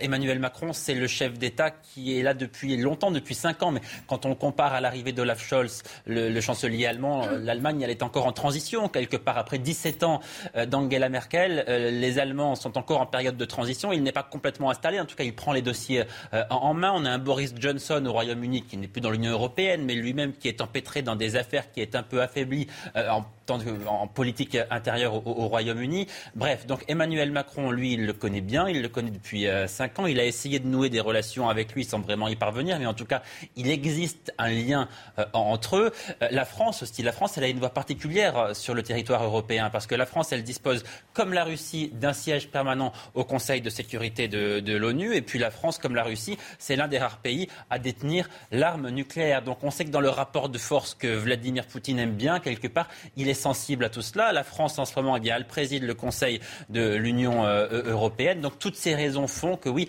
Emmanuel Macron est sans doute le mieux placé en ce moment en Europe pour prendre ces, initiatives diplomatiques. Merci Johan. Pascal de, Lima, euh, il y a euh, la guerre avec des armes et des militaires et puis il y a la guerre économique. Et dans cette guerre économique, on en est où aujourd'hui à J6 bah, pour l'instant, ce sont les marchés financiers qui dévissent, et ça se comprend, puisqu'il y a des sanctions financières hors normes. Il faut savoir aussi que, c'est ce que je disais tout à l'heure, hein, la Russie euh, euh, est, pas un grand pays économique sur le terrain euh, de, sa propre production. C'est-à-dire la production des entreprises russes en Russie n'est pas si élevée que ça. Mais le vrai problème, c'est que la Russie est une puissance économique du fait de la présence d'entreprises étrangères et européennes sur place. On sait que Renault a beaucoup dévissé. On sait que la Société Générale sur les marchés financiers également, euh, via Rosebank, a énormément dévissé. C'est-à-dire qu'il y a aussi un, risque pour les entreprises européennes qui sont présentes là-bas, un risque pour les rapatriements de profits et pour la réalisation des transactions financières et, commerciales. Donc, euh, à votre connaissance, les, employés de ces, entreprises, il y a pas mal de Français hein, qui, sont là-bas, vont revenir ou sont en train de revenir? Alors, on a eu un, mail effectivement de, comment dire de la, direction de, notre, enfin d'une entreprise concurrente, peu importe, qui, a bien précisé que effectivement, euh, il était demandé aux Français de, de, revenir euh, gentiment. Hein, ça, c'est la consigne générale, effectivement. Voilà, c'est une consigne générale. Euh, sur le terrain économique, c'est un vrai problème parce qu'on venait encore, et ça, il faut le rappeler, hein, on commençait un petit peu à relever la, la, tête de cette histoire de la Covid, et puis on est replongé brutalement dans une guerre qui font que les marchés financiers ont du mal à, anticiper quelque chose de favorable et positif à long terme. Alors, il y a les marchés financiers, mais, mais, mais très concrètement, il y a des produits euh, qui sont comme le bois, comme l'alu, comme le, titane, etc. Et, ça, le, gaz, je ne parle pas du gaz, du pétrole, tout ça va augmenter. Il faut en être conscient pour les entreprises françaises. Alors, il faut augmenter, il faut, il faut l'expliquer. C'est-à-dire qu'on a aussi, nous, en Europe, une dépendance énergétique qui est très, très forte et c'est pas tant le poids de la Russie en elle-même dans, la sphère économique mondiale, mais c'est surtout notre dépendance énergétique qui est considérable. Euh, on, a vu les chiffres, 40% hein, euh, du gaz provient de, Russie en moyenne pour l'Union européenne. Pour l'Allemagne, ça peut monter jusqu'à beaucoup plus, voire 60%, 60% aux alentours de 60% selon les estimations. Donc tout ça, ça augmente la facture énergétique, ça augmente les prix, sachant qu'il y avait déjà, faut-il le rappeler, hein, il y avait déjà des ralentissements d'offres et des pénuries au moment de la Covid. Donc tout cela ne fait qu'accélérer euh, cette spirale. Non, non, il, faut, il faut être clair. Aujourd'hui, cette guerre va avoir des conséquences pour toute notre économie aujourd'hui. Hein. Oui, alors bon, euh, on, malheureusement, c'est pas trop encore ce qu'il qui, ce en est des pourparlers et, et il y a encore une incertitude. On peut aussi avoir une vision un peu positive en espérant quand même que euh, voilà. Non, mais quand le bois augmente, quand le blé augmente, quand, quand l'aluminium augmente, quand l'acier augmente. Bah oui, tout à fait. Bon, là, les prix à la pompe vont augmenter, ça c'est certain. Euh, sur les deux prochains mois, on est sûr qu'on risque de frôler les 2 euros sur certains, euh, certains prix de l'essence. Bon, ça c'est certain. Cette dépendance énergétique est un problème. Euh, notre, balance déficitaire commerciale est un problème aussi. la Russie a, trouvé aussi une autonomie en elle-même et elle peut en plus se tourner également pour ses approvisionnements et ses exportations vers la Chine. Et nous, on est complètement cloués là-dessus. Alors, on va terminer là-dessus un mot sur les oligarques et un mot sur SWIFT, parce que SWIFT a été coupé, donc c'est les choses. On, a évalué euh, euh, les, retombées économiques, en tout cas le, résultat en coupant ce, tuyau de transaction. Il y a deux types de résultats. C'est euh, d'abord l'impossibilité effectivement de, payer nos achats de matières premières. Et deuxièmement, c'est le problème de rapatriement des profits de nos entreprises qui sont sur place. En fait, on s'est pénalisé. On bah oui, on, pénalise les Russes, mais on se pénalise aussi, en tout cas, sur ce terrain-là, on le sait. Et là, les estimations sont autour de 0,4% de, de produit intérieur brut en moins pour 2022, sachant qu'on était déjà dans une tendance de ralentissement. Et il ne faut pas oublier quelque chose que je tiens à préciser, c'est qu'il y a sur les marchés financiers un risque de, de bulle financière, et c'est très concret. Hein. La, bulle financière, c'est très concret. Si elle explose, eh, eh, bien, ça fera du chômage. Et là, effectivement, on a un facteur bouillant pour faire exploser cette bulle financière. Il faudrait peut-être pas en arriver là. Les oligarques les oligarches, comme vous les, comme vous Non, oui. bon, les, les, les, oligarques, bon, bah, effectivement, c'est un moyen de pression. On connaît très bien le, euh, cette idée-là. Hein. Euh, mais, mais, voilà, la Russie a aussi, euh, a aussi des, des, marges de manœuvre parce qu'il y a nos entreprises et nos actifs sur place. Et puis, elle, elle, a aussi des marges de manœuvre parce que le quoi qu'il en coûte, nous ici, on peut plus euh, continuer sur du quoi qu'il en coûte. Et eux, par contre, ils sont à 20% de dette par rapport au BIB. Donc, ils peuvent facilement encore euh, euh, faire un peu de dépenses publiques, si on peut dire. Merci beaucoup de, ces analyses et de, et de, ces précisions et de ces informations. À propos d'infos, on fait le point précis à 7h47 sur les dernières informations avec Chanel Housteau. L'armée russe est arrivée aux portes de la ville ukrainienne de Kherson. Elle se situe dans le sud du pays, au nord de la Crimée. L'armée russe aurait installé des checkpoints aux entrées de la ville. Et depuis jeudi, 200 civils ukrainiens et des dizaines de militaires ont été tués en Ukraine. Parmi les victimes, on compte 16 enfants. Et les nouvelles sanctions contre la Russie, les États-Unis ont interdit toute transaction avec la Banque centrale russe et l'Union européenne a ajouté plusieurs oligarques russes à sa liste noire. Ils sont maintenant 116 à être sanctionnés. La Russie a également été exclue des deux plus grosses instances de football et de rugby. La Russie sera donc privée du mondial 2022 au Qatar et de la Coupe du monde de rugby en 2023. Et en France, la SNCF va permettre aux Ukrainiens de voyager gratuitement à bord des TGV et des intercités. Je disais euh, tout à l'heure, Jérôme Poirot, c'est plus que symbolique hein, d'être exclu de, de, la Coupe du Monde de, football. Oui, oui, c'est très important et c'est assez rare qu'en aussi peu de temps, des fédérations internationales, européennes ou nationales aient pris ce type de décision. Ça isole davantage la Russie, c'est une dimension symbolique, mais les symboles, même dans les guerres, c'est très important. Oui, et, vous pouvez ajouter quelque chose, c'est que Gazprom euh, finance beaucoup hein, le, football. Oui, en France, hein. Gazprom finance beaucoup le football, et j'avais cru comprendre que la politique n'avait pas de lien avec le sport, et qu'il fallait que le sport reste indépendant, et que, et que la jeunesse russe était contre cette guerre, et que les sportifs également. Et je trouve qu'il y a aussi l'antithèse, ça aurait pu être un message de paix que de permettre à ce qu'une équipe de Russie puisse s'exprimer aussi. On va poser la question à, Denis Kataev, qui est présentateur à la télévision euh, russe, qui a, quitté Moscou. Bonjour, euh, Denis. Vous avez quitté euh, Moscou il y, a, quelques heures. on parlait des, sanctions. Bonjour, bonjour à tous. Merci pour l'invitation. Merci.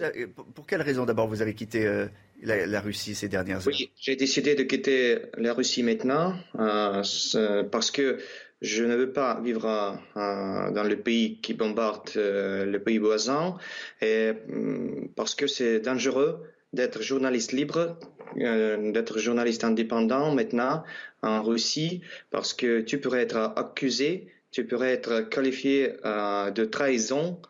C'est 20 ans de prison, c'est 20 ans en prison et vous connaissez que TV Rain, Dost, euh, euh, la chaîne télé, euh, ma chaîne télé était déjà reconnue comme l'agent étranger en Russie. C'est difficile et la situation est très grave. Et Poutine a déjà été trop loin et c'est la guerre de Poutine, c'est pas la guerre de la Russie, c'est pas la guerre des Russes. franchement, j'ai honte j'ai honte euh, des dirigeants russes. C'est pas possible des autorités russes. Il faut arrêter. Comment on peut arrêter Poutine? Euh, C'est pas possible. Euh, je Denis, pas. Denis, pardon, vous, êtes nombreux à penser comme ça, ou il y a une majorité de, de, de, Russes qui, qui soutiennent aujourd'hui Vladimir Poutine Ah oui. Mais non, non, non, c'est pas vrai. Euh, si on parle de grandes villes comme Moscou, comme Petersburg, comme Ekaterinburg, euh, il y a beaucoup de gens qui manifestent dans les rues. Et vous connaissez que la pétition contre la guerre euh, déjà signée par millions, millions d'habitants russes. C'est beaucoup pour la Russie parce que les peuples, les gens qui euh, votent, les gens qui c'est pas c'est pas beaucoup de gens qui votent, c'est pas beaucoup euh, de gens qui signent quelque chose, mais maintenant c'est nécessaire pour dire non. À Poutine, non à, la guerre. Denis, il y, a une question qu'on se pose, c'est celle de, on a parlé de toutes les guerres économiques, la, guerre militaire, mais il y a la guerre de l'information, et ça compte parce que on, se demande comment le, les, Russes racontent aujourd'hui, la télévision russe, la radio russe, les journaux russes racontent aujourd'hui cette guerre. Qu'est-ce qui est écrit, qu'est-ce qui est dit? C'est la guerre, euh, euh, la Russie contre euh, l'Ukraine, c'est la guerre, la Russie, c'est pas la guerre, c'est l'opération militaire. Officiellement, c'est l'opération militaire, pas la guerre. C'est l'opération pour combattre notre sécurité, combattre notre sécurité dans le monde entier, contre l'OTAN, bien sûr, contre euh, les dirigeants occidentaux, euh, c'est la guerre de la Russie pour euh, sauvegarder notre souveraineté.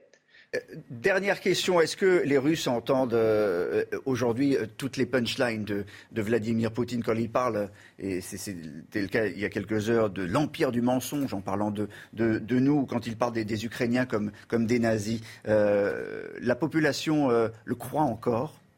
Oh, ah, euh, malheureusement, oui, euh, en total, mais euh, minorité, minorité intelligente, minorité progressive, minorité de Moscou, de Pétersbourg, comprend tout.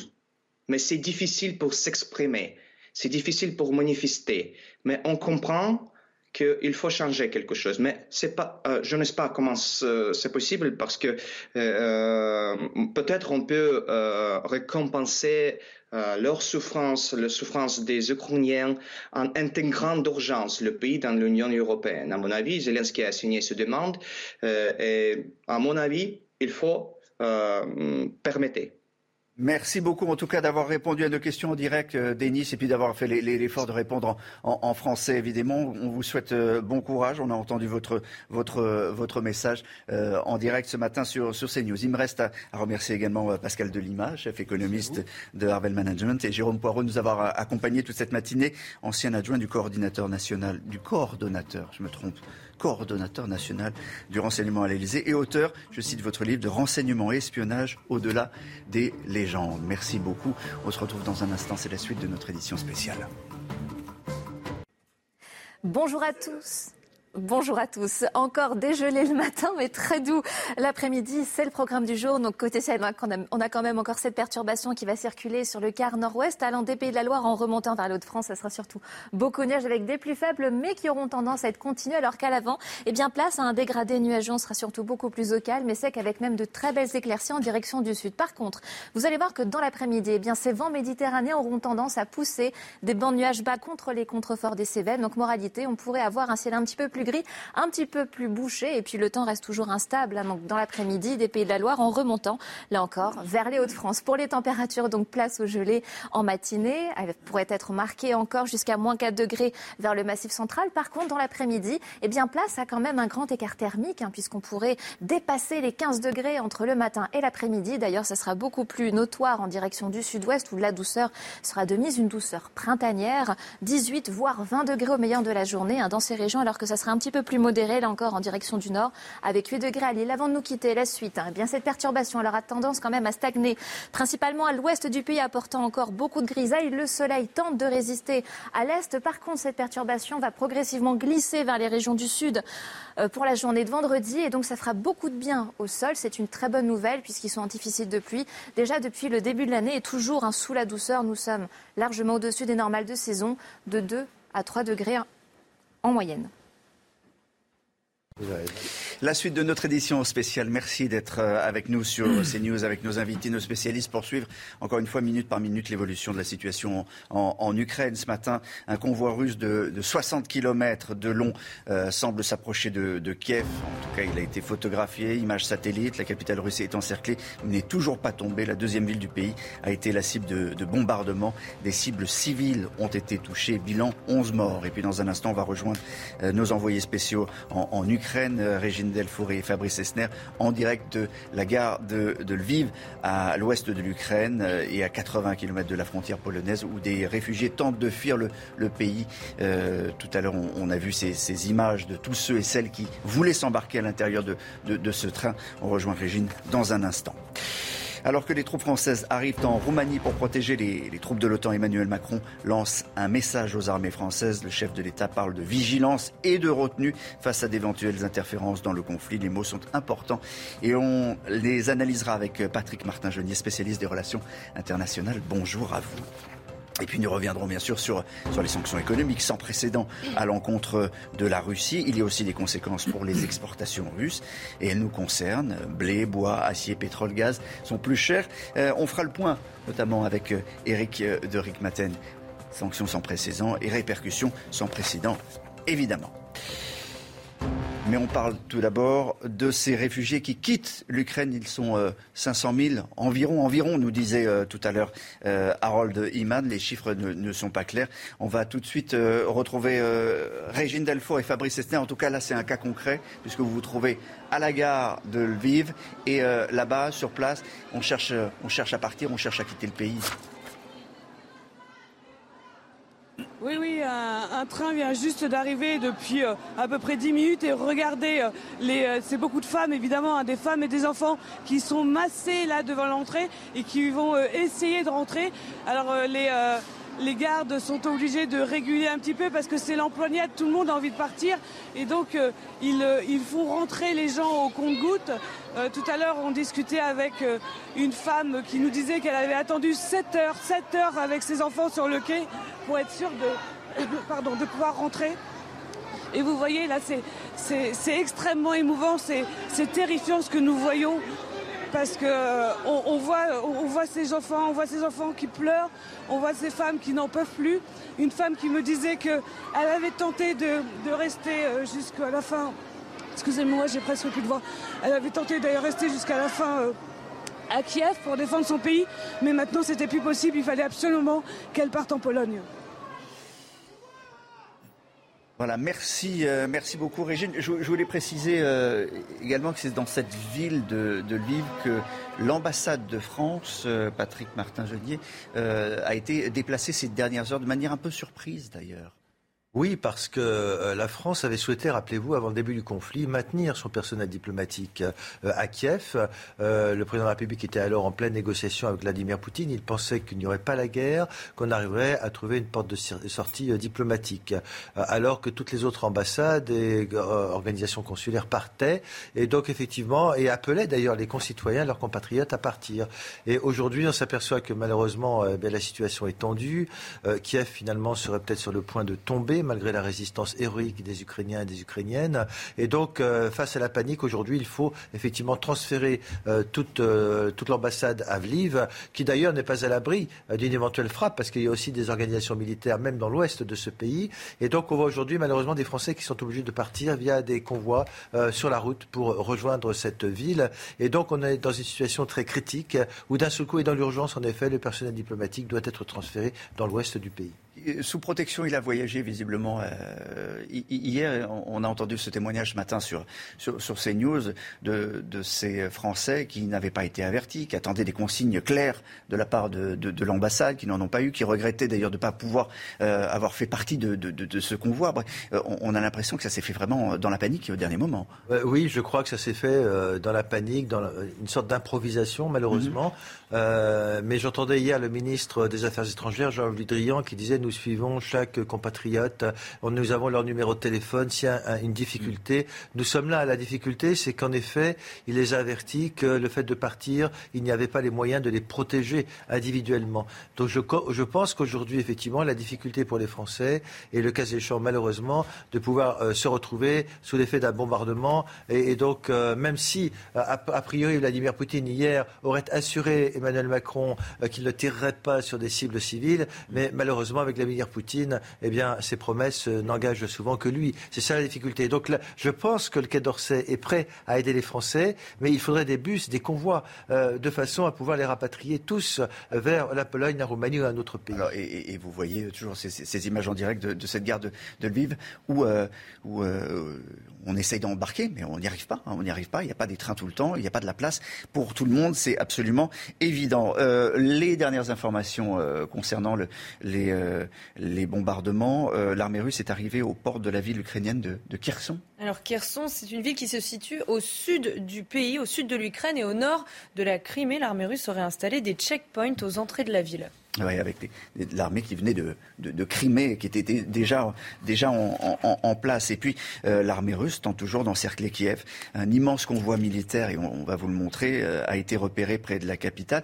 Image satellite, alors prise ces, ces, dernières heures. Euh, il faut en penser quoi de, de, ces images, Patrick Martin, je dis euh, c'est triste et malheureusement en même temps c'est la réalité du terrain militaire. C'est l'occupation là aujourd'hui. C'est carrément l'occupation. On voit que Vladimir Poutine a été en grande difficulté. Euh, ses euh, troupes en quelque sorte se sont enlisées, mais c'était des troupes qui étaient mal euh, entraînées. Et d'un seul coup, je pense qu'il est décidé à mettre le paquet alors que des négociations entre guillemets se sont ouvertes hier. Et donc c'est la réalité du terrain, c'est-à-dire qu'on encercle Kiev, on va l'étouffer, la capitale. Et malheureusement, c'est comme si nous, nous avions maintenant une poche de résistance à Kiev et que cette ville serait sur le point de tomber malgré la résistance, encore une fois, des, des concitoyens qui sont là. Je rappellerai qu'hier, dans l'Est, euh, à Okpirta, dans l'Est de l'Ukraine, 70 Ukrainiens sont morts sur une base civile. Donc je pense qu'aujourd'hui, face aux difficultés, Vladimir Poutine va essayer de mettre toutes ses forces. Là, là le, le, conflit est en train de changer. Oui, voilà. Je pense que le conflit est en train de changer de dimension, malheureusement. Euh, est-ce que cette résistance va pouvoir continuer? Est-ce que les armes qui ont été euh, achetées et envoyées par l'Union européenne d'arriver. suffiront. Elles ne sont pas encore arrivées. Il y a des difficultés pour acheminer. Donc malheureusement, je pense que eh bien, Kiev pourrait, euh, hélas, tomber dans les heures qui viennent. Vous le savez, sur CNews, on, on, donne la parole depuis, depuis euh, ce matin et toutes les demi-heures à ceux et celles qui, qui sont en, en, Ukraine. Nous sommes avec Dimitro Kushnir. Bonjour, vous êtes chef d'entreprise. Vous êtes en, Ukraine. Vous vous situez où exactement? Est-ce que vous êtes euh, loin des, loin des soldats russes ou, ou, ou tout à fait près? Bonjour. Euh, je me trouve avec ma famille dans une des régions à l'ouest du pays. On a pu sortir euh, samedi dernier. Euh, on était d'abord à Kiev, ensuite dans la banlieue, et après on a, on a pris la voiture avec la famille les, et les grands-parents assez âgés pour, pour fuir justement les combats qui, étaient, qui se rapprochaient de, de là où on était. Et euh, là, on est dans, une des régions à l'ouest de l'Ukraine, à 400 km de Kiev. Euh, ici, c'est plutôt tranquille, même si nous avons régulièrement des alertes, euh, des alertes d'attaques d'aviation, de bombardements.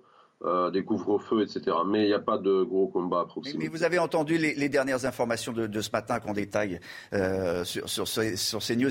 Il, se passe quelque chose de, nouveau dans, le pays. L'avancée, des, des chars russes est plus importante euh, ces dernières heures. Vous en rendez compte? Bien sûr que je m'en rends compte. Que, que, très bien.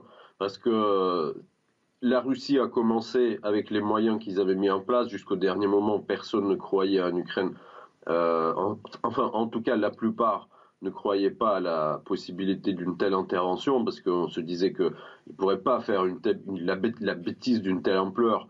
Et euh, c'est vrai qu'on n'était pas prêts, nous, les civils, on n'était pas prêts à ça. Donc l'évacuation se faisait un peu euh, en panique, pas, pas en panique, mais en désorganisation, je dirais quelque part, et puis à la dernière minute. Et euh, ce qui se passe aujourd'hui, c'est exactement, je suis exactement d'accord avec euh, euh, l'intervenant, qui le monsieur qui était, qui était, qui, disait vous écoute, Patrick Martin Genier. Voilà, voilà, avec avec Patrick qui disait que Poutine il est en train de mettre le paquet en ce moment parce qu'il a compris que il ne pouvait pas.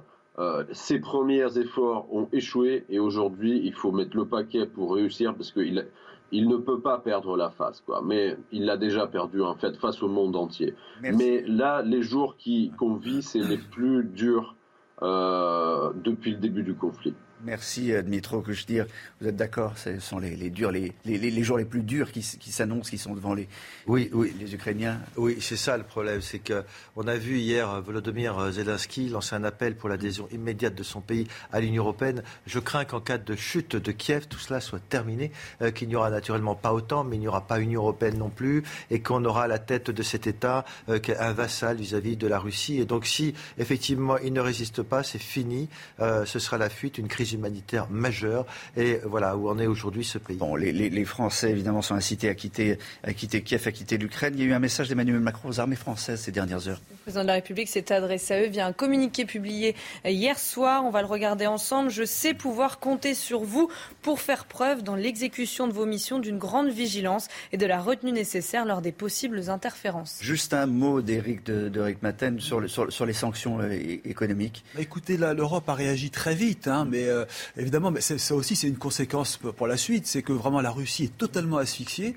Hein, il faut voir que vous avez 70% euh, du marché bancaire qui est complètement débranché, euh, les, capitaux sont bloqués, les oligarques, vous en parliez tout à l'heure, ont perdu énormément d'argent parce que comme le rouble a perdu 20% en une seule journée et 60% par rapport à sa valeur normale il y a quelques mois, euh, c'est vrai que vous voyez cette fortune fondre. En Russie, euh, c'est la panique, les gens vont chercher de l'argent aux distributeurs, donc vous avez des banques qui se trouvent vraiment en rupture de liquidité. Et, pour, Poutine, c'est même très ennuyeux parce qu'il a des réserves d'argent qui fondent parce que le rouble vaut de moins en moins cher et les, les, économies pour survivre baissent. Hein. Théoriquement, il devait tenir 20 mois, c'est ça la réserve de la Banque centrale russe. 630 milliards de dollars disponibles, vous retirez déjà 20 ou 30% bah, ça fait moins. Donc là, il y a une vraie menace pour après vivre avec cet argent disponible. On en reparle tout à l'heure. Merci euh, de rester avec nous sur, sur CNews. On se retrouve dans, un instant. Euh, 8h15, dans quelques poignées de minutes, on va retrouver Laurence Ferrari avec son invité ce matin. C'est Nicolas Dupont-Aignan. La suite sur CNews, c'est l'invité de Laurence Ferrari ce matin, Nicolas Dupont-Aignan, candidat à l'élection présidentielle de Bonjour à vous, bienvenue. Bonjour Laurence Ferrari. La matinale de CNews, Nicolas Dupont-Aignan. Euh, le président Macron a adressé euh, un message aux armées, rappelant qu'à de nombreuses reprises, sur différents théâtres d'opération dans le monde, les forces françaises connaissent des frictions avec les forces russes, régulières ou irrégulières. Il a cité un certain nombre de zones. Il, il, il dit pouvoir compter sur l'exécution des missions d'une grande vigilance, de la retenue nécessaire. Il en fait appel évidemment à nos forces armées. Dans ce contexte de crise, de, conflit armé, avec des mots aussi solennels, est-ce qu'il n'est pas l'heure de faire l'union derrière notre pays et notre président? Mais l'union derrière le pays, elle est évidente. Euh, il n'est pas question de ne pas faire l'union derrière le pays. La question qui se pose, c'est quand même d'avoir le droit encore euh, de proposer des solutions, car je vois aujourd'hui, en réaction à l'inacceptable agression russe, que je condamne totalement, je vois quand même une surenchère désordonnée de réactions qui... Française? Française et européenne, puisqu'il n'y a plus de politique française, malheureusement. Il n'y a qu'une politique européenne, et c'est ça que je regrette. Et Vous je regrette que une chose. Enfin? Non, je regrette que la France ne dise pas clairement sa solution pour traiter la cause du conflit, car je suis pour les sanctions, bien sûr, à court terme, mais la question n'est pas là. La question fondamentale, elle est de savoir si on va laisser une plaie purulente au cœur de l'Europe, et sortir de l'histoire, ou si au contraire on va enfin traiter le problème ukrainien à sa racine, ce qu'on aurait dû faire depuis des années, c'est-à-dire trouver un compromis, car Poutine ou pas, la Russie restera. Et si on ne trouve Donc vous pas une solution, le fait que la souveraineté ukrainienne soit bafouée mais je le déplore. Simplement, maintenant, on fait quoi? Tous ces Les gens qui sanctions- s'agitent, tous ces sanctions, Européens qui s'agitent, Madame von der Leyen. Les il y sanctions a sanctions et sanctions. Oui, il faut des sanctions. Il faut un rapport de force Mais- avec Vladimir Poutine. Mais ces sanctions-là, on le sait tous, à partir du moment où les armées européennes et américaines n'iront pas combattre en Ukraine. C'est ce qu'a dit M. Biden et c'est ce qu'a dit Mme Parly hier dans une réunion à Matignon elle a réuni les candidats. À partir du moment Nous déployons 250 soldats Oui, enfin, euh, arrêtez. dans le dispositif 250. autant en, Non, mais en Roumanie. Non, ça, il y a des, y a soldats français quand même. Non, ne confondons pas. tout. Roumanie, si. Il y a des soldats français sur l'OTAN, sur les pays de l'OTAN. Ça, c'est normal. En revanche, il n'y aura pas d'action militaire française en Ukraine. On est d'accord Donc on peut agiter tout, faire des médias, euh, faire semblant d'être en guerre, on ne l'est pas, et heureusement. Et moi ce que je demande, c'est que la France ait un plan de paix concret pour désamorcer un conflit qui sinon coûtera très cher à l'Europe et fera sortir notre continent de l'histoire pour le plus grand profit de la Chine et des États-Unis. Voilà la réalité. Alors ce plan de paix, je l'ai proposé 100 fois. On va y revenir dans un instant. Mais parce que c'est l'essentiel. Sur les sanctions, vous dites à, court terme, c'est-à-dire on les enlève dans six mois Mais non. euh, mais, dès que le régime sera tombé, je ne comprends pas. Ce que je veux vous dire, euh, c'est qu'on a des dirigeants qui sont en fait dans l'émotion médiatique. Alors sanctions, sanctions. On livre des armes sans combattre. C'est totalement absurde ce qu'a fait Mme van der Leyen est absurde. Au nom des 27 de l'Union. Mais au nom des 27, euh, au mépris d'ailleurs de toutes les règles de compétence de l'Union européenne, mais qu'importe. C'est absurde parce que euh, livrer des armes dans le désordre sans combattre, c'est alimenter la guerre civile, c'est faire souffrir les populations, et des gens comme Dominique de Villepin, comme beaucoup d'autres, ont dit que c'était absurde. C'est de la gesticulation médiatique. Ce que je demande, c'est que, un, on se on augmente notre défense, ce que j'ai demandé depuis dix ans. Ça prendra du temps, ça. Oui, mais si on l'avait fait au lieu de baisser l'effort de défense, euh, on n'en serait pas là. Donc on doit muscler notre défense. On doit être intraitable avec la Russie sur les pays de l'OTAN. Et on doit trouver, parce qu'on le trouvera obligatoirement, c'est ce qu'a dit très bien Nicolas Sarkozy d'ailleurs, une voie de paix, car le choix, il l'a dit, et pour autant je ne suis pas suspect d'être un sarkozyste, le choix est très simple, c'est entre la guerre totale et la paix. Et il y a une voie diplomatique. Et si on l'avait cherché avant, au lieu de faire avancer l'OTAN éternellement et de provoquer éternellement la Russie, on n'en serait pas là. La voie, c'est la neutralisation de l'Ukraine, c'est ça. Qu'elle ne soit ni dans l'OTAN, ni dans l'Union européenne. Hier, le président Zelensky a signé le formulaire euh, d'adhésion. Euh, Madame von der Leyen dit il est des nôtres, ils sont des nôtres. Ça, c'est foutre le feu à l'Europe pour 30 ans et la faire sortir de l'histoire. Quand je dis sortir de l'histoire, ça veut dire quoi? Ça veut dire que l'Europe a des défis, j'insiste là-dessus, parce qu'il y a une telle émotion que tout le monde perd la raison dans cette affaire. Monde a peur. Mais la peur est mauvaise conseillère.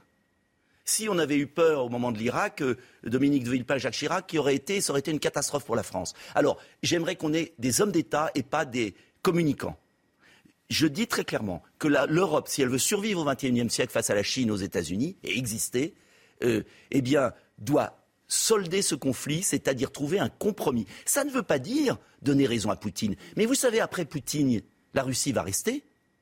Donc, euh, on en fait une espèce d'affaire personnelle. Vous pensez l'après-Poutine? Mais je pense tout. Je pense que les nations ont une existence. Et je pense que l'OTAN a agi très mal depuis 20 ans, qu'il manque une organisation de sécurité en Europe il n'y a plus d'organisation de sécurité, il n'y a plus de mécanisme de sécurité, et que ça fera la joie de la Chine qui s'emparera du monde avec les États-Unis. Et je pense que c'est une tragédie pour l'Europe. Donc, je suis très en colère contre Poutine d'avoir lancé cette offensive, mais je suis aussi déçu de l'attitude des Européens qui tombent dans le piège, qui s'agitent, alors même qu'ils ne se sont pas armés, qu'ils ont refusé leur effort de défense. Et donc, j'aimerais qu'on prenne un peu de recul et qu'on n'engage pas la France dans un engrenage. Parce que nos concitoyens, et je le dis aux Français, une fois qu'il y a l'émotion, les Français n'ont pas à rentrer le doigt dans un engrenage fatal qui vraiment solderait la fin de l'Europe pour 30 ans, avec des conséquences incalculables sur notre pays. Donc je préférerais qu'on soit prudent, sage, que l'on condamne, que l'on se réarme, et puis qu'on trouve une paix, parce que si on l'avait fait, on l'aurait trouvé et on aurait évité ce conflit dramatique. N'est-ce pas ce que tente le président Macron, qui est en dialogue permanent avec Vladimir Poutine Hier encore, il lui a parlé. Euh, le président russe a dit qu'il allait euh, euh, évidemment tenter d'épargner les civils. Il faut continuer dans cette voie du dialogue. Mais, bien sûr. Mais le problème d'Emmanuel Macron, c'est qu'il ne parle pas au nom de la France. Il parle au nom d'un bouligoula dont on ne connaît pas le plan. C'est-à-dire? C'est-à-dire, quelle, est, oui, mais quelle est la position de la France? Pour la suite Moi, j'ai posé la question à Matignon hier. J'ai dit les sanctions, tout le monde est d'accord sur les sanctions, tout le monde est d'accord, sauf que tout le monde est d'accord pour pas les combattre non plus là-bas. Donc comment on en sort? Quel est, votre plan? un peu quoi, Eh bien, le plan est très simple. Je l'avais proposé avant, depuis des années. C'est que l'OTAN acte que l'Ukraine ne rentrera pas dans l'OTAN parce que l'Ukraine a quand même été russe pendant trois siècles, c'était une province russe, elle a pris son indépendance en 91, elle a été indépendante quatre ans entre 1917 et 1921, donc euh, l'Ukraine... neutre neutralité absolue de l'Ukraine. Les Occidentaux s'engagent à ne pas continuer à avancer vers la Russie. À partir de là, on a autonomie constitutionnelle du Donbass où il y a une majorité russe, qu'on le veuille ou non, que ça nous plaise ou pas. Autonomie constitutionnelle, ce qui était prévu dans Minsk et ce qu'a refusé de faire l'Ukraine, il faut quand même le dire. Autonomie constitutionnelle, élection supervisée. Retrait des troupes russes sûr, euh, préalable, retrait des troupes russes dès l'accord, et puis élection supervisée par l'ONU en Ukraine pour mettre la paix là-bas. Ce plan, c'est le seul possible, Madame Ferrari. Et je, je trouve qu'il y a une légèreté en ce moment dans les commentaires, parce que on joue à la guerre, mais cette guerre, elle peut déraper. Vous ne savez pas comment tout ça peut évoluer. Et euh, on a des apprentis sorciers. Euh, Poutine est le principal coupable, c'est évident. Mais face à quelqu'un de dangereux, on agit avec précaution et surtout on trouve une solution. Faute d'avoir trouvé une solution en Irak, on a foutu en l'air le Moyen-Orient pour 20 ans. Est-ce qu'on veut foutre en l'air l'Europe?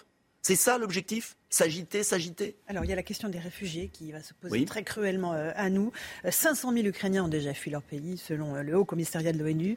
L'Union européenne dit s'attendre à plus de 7 millions de personnes déplacées. La France doit-elle se mettre en ordre de marche, comme le fait l'Allemagne, pour accueillir ces ressortissants ukrainiens? Alors d'abord, justement, c'est pour ça qu'il faut une solution pacifique. En fait, ce qui est terrible en ce moment, et ce qui me choque vraiment, c'est que l'Union européenne se- a l'air de dire, bah ça y est, on va déménager un peuple. Mais ça veut dire quoi? Les Ukrainiens, ils ont envie de vivre chez eux en paix. Là, il y a des bombes. Oui, bien sûr. Ils fuient leur pays, on Mais est bien sûr qu'ils fuient leur pays. Voilà pourquoi il faut une initiative de paix rapide et ne pas intérioriser une espèce de guerre civile, euh, car il y a un aspect de guerre civile. Les Ukrainiens, il y en a qui ont des parents russes. Des... C'est pas un pays. Euh, ce que personne ne Une guerre comprend. civile, euh, je comprends pas. Mais là, l'Ukraine était le berceau de la Russie, une province russe pendant un des État siècles. souverain, on est Mais c'est un État souverain plaqué sur une géographie des populations. Vous avez des Russes. D'ailleurs, c'est ce qui est tragique dans ce conflit. Vous avez des Russes qui ont une des Ukrainiens qui ont une maman russe. qui ont une Il y a un mélange. Ils parlent russe. Il y a des intérêts russes. Tout ça est mêlé. Donc c'est une forme de guerre entre États et de guerre civile. C'est tragique. Donc l'enjeu, c'est la paix le plus vite possible, éviter le En maximum attendant- de réfugiés. Et sur les réfugiés, je le dis clairement, oui à un certain nombre de réfugiés, mais pas n'importe comment. La France ne va pas accueillir des centaines de milliers de réfugiés dans la situation où elle est. Il faut arrêter de dire n'importe quoi. D'ailleurs, l'Angleterre, qui pousse d'ailleurs et qui met de l'huile sur le feu tous les jours en Ukraine, a dit ah non, non, pas de réfugiés chez nous. Donc, euh, c'est très anglo-saxon que c'est comme les États-Unis qui ont poussé l'Ukraine et le gouvernement ukrainien à plein de choses et qui maintenant les lâchent. Mais la, un peu de la. Hongrie accueille euh, ces Mais réfugiés, la Pologne, la Roumanie, la Moldavie. C'est normal France doit que les prendre pays limitrophes accueillent, mais moi je ne veux pas que la France, avec le système social le plus favorable qu'est le nôtre, euh, devienne euh, le pays d'accueil complet de- d'un déménagement d'un peuple. Non, mais oui, il est question à d'une une part. répartition entre les pays européens. Oui, à une part raisonnable, mais il faut traiter la cause du conflit. Et je dis aux Français, attention, ne soyons pas les apprentis sorciers.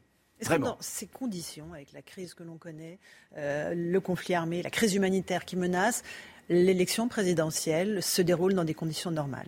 Non, mais c'est à nous aussi de la faire vivre. Et je vais vous dire, on nous a fait la peur du Covid pendant deux ans, avec une propagande incroyable. Et on s'aperçoit aujourd'hui qu'on nous a menti d'un bout à l'autre.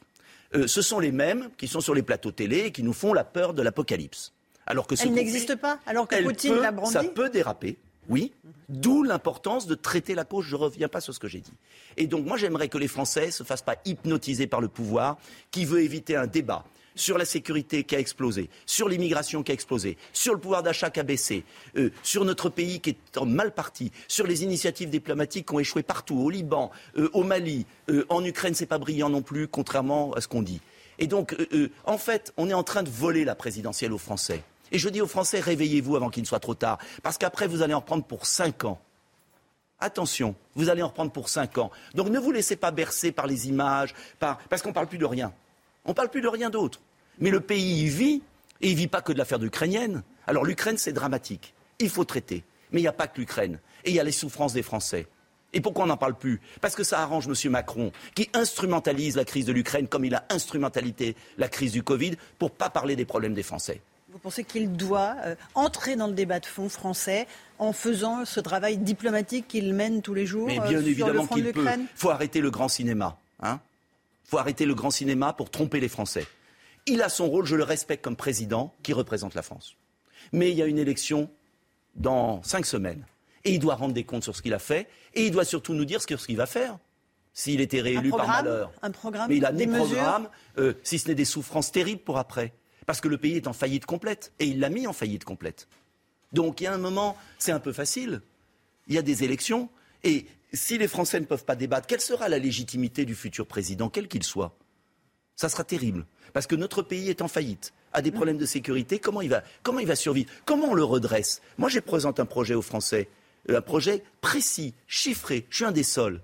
Mais on parle de rien. On m'annule des émissions parce qu'on fait des spéciales sur l'Ukraine toute Vous la êtes là ce journée. matin. Je vous en remercie. Est-ce qu'il faut décaler l'élection présidentielle? Surtout pas. Surtout pas. Mais on ne va pas jouer parce que dès qu'il y a un conflit, c'est pas Les possible. municipales, le deuxième tour a été décalé, comme vous le savez. La hein. présidentielle est un rendez-vous institutionnel. On ne joue pas avec les institutions.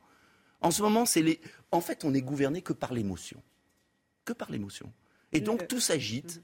Et et il y a un moment, il faut revenir sur terre. Le président n'est toujours pas candidat. Mais le président a fait campagne avec le carnet de chèques des Français et a dépensé des dizaines de milliards d'euros. Le, le- le pays est en faillite complète. Il a mis le pays en faillite. Et tout le monde dira, oh, c'est formidable, il nous a aidés. Mais avec quel argent Le nôtre?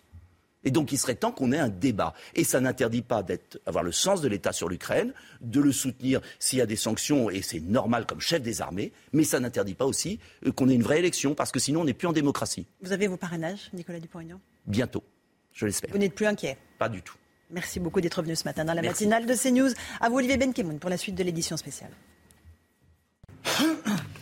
La suite de notre édition spéciale. Merci d'être euh, avec nous. Il est 8h30 sur euh, CNews. On continue de suivre minute par minute la situation en, Ukraine. Évidemment, l'armée russe est arrivée euh, aux portes de la ville ukrainienne de Kherson. C'est dans le sud du pays, au nord de, la Crimée. Nous allons faire un, point sur euh, la situation dans un instant. Et euh, avec l'analyse notamment de Patrick Martin-Genier, spécialiste de relations internationales, qui est avec euh, nous euh, ce matin. Alors que les troupes françaises arrivent en, en Roumanie pour protéger euh, les troupes de l'OTAN, Emmanuel Macron lance un, un message aux armées françaises. Le chef de l'État parle de vigilance et de retenue face à d'éventuelles interférences dans le conflit, dans le conflit entre l'Ukraine et la Russie. Nous essaierons d'analyser ce que cela signifie. Et puis nous reviendrons sur les sanctions économiques sans précédent à l'encontre de la Russie. Les conséquences se mesurent dès à présent. Le, rou- le rouble a, a dévissé, nous dira euh, tout à l'heure Eric Maten. Le point sur euh, le conflit, euh, pour commencer, l'armée russe euh, tente toujours d'encercler Kiev.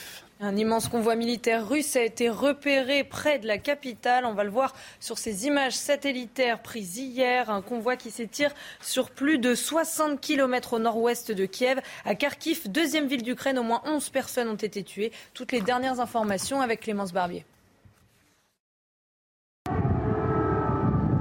Cette nuit encore à Kiev, les sirènes anti-bombardement ont retenti à plusieurs reprises. Des explosions ont été aperçues, comme ici sur cette autoroute à seulement 30 km à l'ouest de la capitale. Cet automobiliste filme une frappe russe détruisant une base militaire de la ville. Misha, nous devons conduire rapidement car ils vont encore frapper. C'est là que se trouve la base militaire. Ils ont atteint le point de contrôle directement. Mince, c'est fou. Kiev résiste encore, mais l'étau se resserre. Sur ces images satellites, des dizaines de blindés russes alignés les uns derrière les autres sont à seulement 25 km de la capitale. Cet immense convoi militaire s'étend sur plus de 60 km. À Kiev, les habitants creusent des tranchées pour se protéger. Je n'ai pas de casque, je n'ai pas d'équipement, mais me voilà en train de creuser une tranchée au lieu de vivre calmement. Je voulais dire à tous les militaires russes qui veulent venir sur notre terre et nous la prendre, vous allez tous mourir ici. Des bombardements meurtriers dans des quartiers résidentiels de Kharkiv, deuxième ville du pays située à la frontière avec la Russie, ont fait au moins 11 morts. La ville ukrainienne de, Kherson, euh, Harold euh, Iman, on va regarder dans un instant sur, votre euh, carte. C'est une ville qui se situe dans le sud du pays, précisément au nord de la Crimée, et la- la- l'armée russe aurait installé des checkpoints aux entrées de la ville. le maire de, de cette ville et ça serait la première ville majeure à tomber aux forces armées russes qui sont partis de la Crimée, où euh, ils étaient en très grand nombre, depuis toujours d'ailleurs, et ils sont montés par ici pour aller vers Odessa, et ils vont par ici pour aller à Mariupol. Donc ça, ce sont leurs buts pour fermer la mer Noire. Donc c'est le premier euh, euh, point avant de remplir cet objectif stratégique. Sinon, ils avancent sur Kharkiv, cette ville, deuxième ville du pays, qui tient encore. Mais il y a eu des bombardements dans les quartiers civils, on l'a vu. Et puis, ils avancent toujours sur Kiev, qui tient aussi, qui est partiellement encerclé. Il y a une grosse colonne qui passe par ici. On l'a vu sur des images. Voilà l'état des choses en Ukraine en cet instant même. Oui, à 8h34 précisément. Peut-être on peut voir une, image de, de. Euh, Patrick Martin-Genier, euh, je rappelle que vous êtes spécialiste des, relations internationales. C'est plus que symbolique, c'est vraiment, euh, Harold le disait, la première ville importante qui, tombe, au, moins semble, aux mains, semble-t-il, des, Russes, mais qui, avance. On a vu cette colonne de, chars immense, 60 km de, colonnes de blindés, de chars et, de camions. L'offensive est, est totale ou semble totale euh, oui, je pense qu'il a tiré les conséquences, enfin les leçons de son échec. Il s'agissait dans un premier temps de neutraliser les cibles militaires, les aéroports, euh, le matériel militaire, l'armée, et puis également de paralyser les infrastructures des villes. Il fallait faire chuter les villes, les empêcher de vivre en détruisant des centrales thermiques, que sais-je, tout ce qui est nécessaire à la vie quotidienne. Et là, en tirant les leçons de cet échec, eh bien, il met massivement en œuvre toutes les forces militaires de façon à faire tomber d'un seul coup euh, les principales villes notamment la capitale Kiev. Il s'agit de faire tomber le régime aujourd'hui et je crois que face à des négociations qui sont lises, des négociations entre guillemets bien entendu, eh bien il veut faire chuter euh, Volodymyr Zelensky le plus rapidement possible. Conséquence, eh bien, ce sont des, centaines de milliers de réfugiés hein, qui tentent de, quitter le pays. On va tout de suite se rendre à Lviv, c'est à, l'ouest du, pays, euh, où se trouve l'une de nos équipes, euh, Régine Delfour, avec euh, Fabrice Esner. vous êtes à la gare, Régine, et depuis ce matin, on voit bien le, nombre croissant de, ceux et celles qui veulent quitter la ville, qui n'y parviennent pas toujours, d'ailleurs, parce qu'il y a peu de trains. Oui, il y a très peu de trains. Là, il y a un train qui est arrivé il y a à peu près 45 euh, minutes. Et vous voyez, euh, euh, dans ce wagon, il est, totalement complet. les enfants, les femmes sont contre la vitre. Il reste encore peu de place. Vous voyez, ils nous font des signes, ils nous font coucou. il reste encore peu de place. Alors euh, il y a des ordres de priorité. Alors évidemment, les hommes sont interdits de, rentrer. Il y a un homme qui nous a montré son certificat en nous disant qu'il était invalide, mais on lui a interdit de monter dans le train. Maintenant, ce sont les enfants qui sont les familles qui ont des enfants les plus jeunes qui peuvent monter. Il y a des femmes, vous voyez, cette queue, les, les femmes et les enfants qui attendent toujours dans l'escalier et qui ne sont pas sûrs de monter. Il y a beaucoup de femmes qui ont fait des malaises. Euh, c'est assez terrible, hein, euh, vraiment, c'est plus que terrible même euh, ce qui est en train de se passer ici. On assiste vraiment à, un exode massif de ces gens. On a vu beaucoup de personnes qui viennent de Kiev, qui nous ont dit, des femmes, qu'elles avaient tenté de résister jusqu'au bout, mais que là, c'était plus possible, ça devenait beaucoup plus dangereux et qu'il fallait vraiment qu'elles mettent leurs enfants à l'abri. Merci euh, Régine Delfour avec euh, Fabrice Esner, euh, l'une des équipes envoyées spéciales en, Ukraine pour, pour CNews et Patrick Martin Genier, vous, vous le disiez, on commente euh, ces, images depuis ce matin et puis on raconte minute par minute euh, la, guerre dans la deuxième ville du, pays. Euh, l'une des personnes qu'on avait ce matin, l'un des témoins, nous disait qu'il y, a 87 immeubles d'habitation qui ont été touchés par, par, des obus, par des obus russes. Bon, clair que. Alors, est-ce que c'est. on a visé à côté ou est-ce que c'est un fait exprès? Vous avez l'air de, dire que c'est un fait exprès de la part de Vladimir Poutine. Oui, parce que ce sont des gens qui ne, mènent pas seulement la guerre, ils mènent la terreur. Ce sont des, activités terroristes.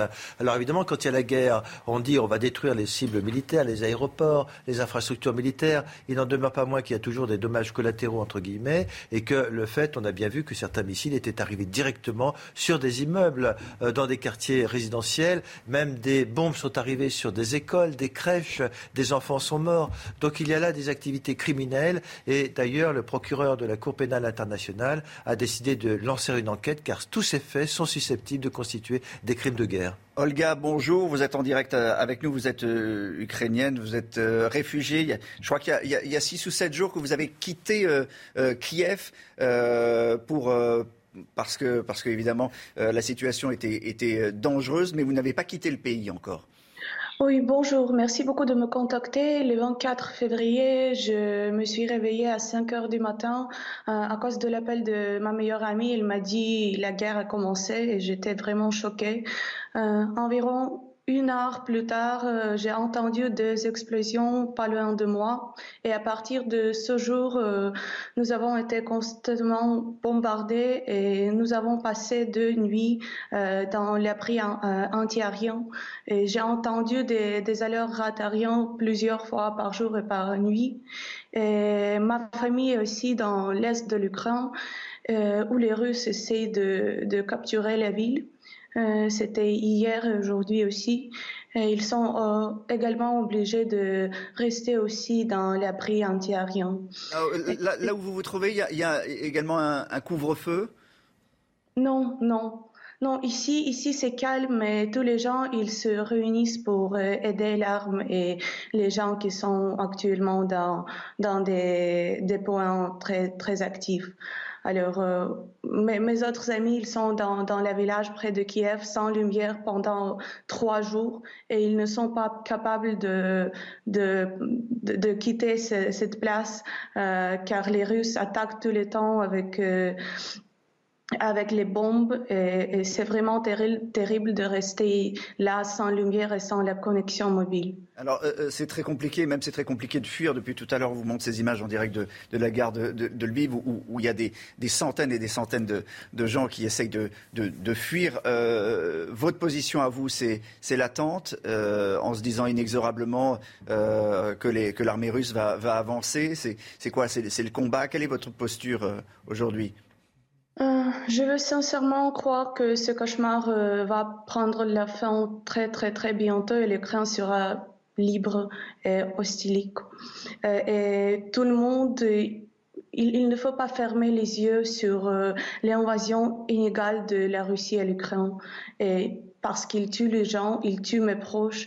Et tous mes amis, ils se réunissent pour combattre contre la Russie et pour sauver notre pays. Il y, a de quoi manger, de quoi boire et de quoi se soigner autour de vous? Ici, oui, bien sûr, à l'ouest de l'Ukraine, tout est calme, mais à Kiev, c'est terrible parce qu'il n'y a pas de produits dans, dans les supermarchés et c'est terrible. Je suis très inquiétée de mes amis et mes proches. Merci beaucoup pour ce témoignage, euh, Olga, en, direct euh, d'Ukraine ce matin. Patrick Martin-Jeudi, vous le disiez, quand on, cible des civils, euh, c'est pas cible de, de, Oui passer devant des, tribunaux internationaux. Il y a des criminels de guerre, d'autant qu'on dit qu'il n'y a pas que des troupes régulières, il y aurait des mercenaires sur place. On parle du groupe, fameux groupe Wagner, des mercenaires, des gens qui sont véritablement euh, finalement des tortionnaires et pas des militaires. Et donc ce sont des gens qui, en petites unités, peuvent être envoyés euh, pour tuer. Et notamment, l'objectif est de renverser Volodymyr Zelensky et son régime. Euh, en effet, ce sont des frappes sur les civils et qui, on a vu une école, une crèche détruite, des enfants qui sont morts. Et là, ce sont véritablement des cibles civiles qui sont atteintes, et alors même que euh, la délégation russe et la délégation ukrainienne négociaient éventuellement, on, s'est mis d'accord sur rien, et que hier, euh, M. Poutine s'est entretenu avec Emmanuel Macron, et il aurait assuré de ne pas tirer sur les cibles civiles. Cette nuit, on a vu exactement le contraire. C'est toujours la même chose. On négocie, on dit des choses et on fait le contraire. Euh, Johan, une heure et demie d'entretien hier. Hein, entre le, président Macron et Vladimir Poutine. Oui, on voit bien qu'effectivement, en Europe, c'est Emmanuel Macron qui prend le, leadership, qui essaie de maintenir cette relation diplomatique avec la Russie, parce que effectivement, si on veut à un moment euh, sortir de la guerre, il faut d'abord négocier la paix. Donc, il ne faut pas que cette relation diplomatique, elle soit rompue. C'est ce qu'on pense à, à, l'Élysée. Pourquoi c'est Emmanuel Macron qui est en pointe dans cette relation diplomatique? Parce que d'abord, il a depuis 2017 essayé de nouer des relations avec lui. Euh, ça n'a pas toujours fonctionné. On l'a vu, c'est très clair.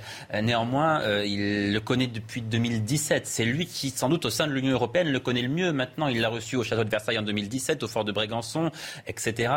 Euh, il est là depuis 5 ans. Euh, L'Allemagne sort de 17 ans d'Angela Merkel. Olaf Scholz, euh, lui, est en train est en transition en réalité en, Allemagne. On voit que Joe Biden n'est pas le plus énergique sur ce sujet. En, Royaume-Uni, on voit que le Premier ministre, lui, est empêtré dans des, scandales internes. Il est aussi affaibli. Bref, la, la France aussi, bien sûr, préside en ce moment le Conseil de l'Union européenne. La France qui, comme la Russie, dispose d'un siège permanent au Conseil de sécurité, dispose de l'arme nucléaire. On sait que dans cette relation de force, Vladimir Poutine est sensible à cela. Bref, pour toutes ces raisons-là, toutes ces raisons font qu'aujourd'hui, c'est la France et Emmanuel Macron qui sont en première ligne et qui tentent de maintenir ces discussions. Et on envoie des troupes, mais alors on ne les envoie pas en Ukraine, hein, encore une fois. Encore une fois, euh, mais non, parce que l'Ukraine n'est pas membre de l'OTAN, par conséquent, elle ne peut pas faire appel à l'article 5, la clause d'assistance mutuelle. Message d'Emmanuel Macron aux armées françaises ces dernières heures, Chana. Le président de la République s'est adressé à eux via un communiqué publié euh, cette nuit. On va le regarder ensemble. Je sais pouvoir compter sur vous pour faire preuve dans l'exécution de vos missions d'une grande vigilance et de la retenue nécessaire lors des possibles interférences. Euh, la menace nucléaire, sérieuse ou pas sérieuse, celle de il y a, il y a quelques jours? Les, Joe Biden a dit non, euh, il ne s'est rien passé, il n'y a pas de, de, mouvement particulier. À mon avis, ce n'est pas sérieux du tout. Vous ne brandissez pas la menace nucléaire parce qu'il y a des sanctions économiques et, si j'ai bien lu ce que disait M. Poutine dans son interview, euh, des agressions verbales. Non, on ne déclenche pas l'arme nucléaire parce qu'on a agressé verbalement ou qu'on fait des sanctions économiques. Ce n'est pas sérieux. Le principe de la dissuasion nucléaire, c'est de dire on n'utilise pas l'arme nucléaire parce que si on envoie le feu nucléaire sur l'Europe, on sait très bien que le Kremlin il sera également détruit. Donc le principe de la dissuasion, c'est qu'on n'utilise pas l'arme nucléaire. C'est une montée dans l'agressivité verbale, on va dire. On, va dire un mot des, sanctions économiques. Avant ça, on va écouter Vladimir Poutine qui répond aux Occidentaux. Euh, hier, il a réuni son Premier ministre, le ministre des Finances et chef de, la Banque centrale. Face aux sanctions contre la Russie, le président parle d'un empire de mensonges occidental. Merci beaucoup d'être là. Je vous ai réunis ici pour discuter des sanctions économiques qui viennent d'être décidées contre notre pays, la Russie, par les pays occidentaux ou plutôt, comment dirais-je, ce que j'appellerais l'empire du mensonge.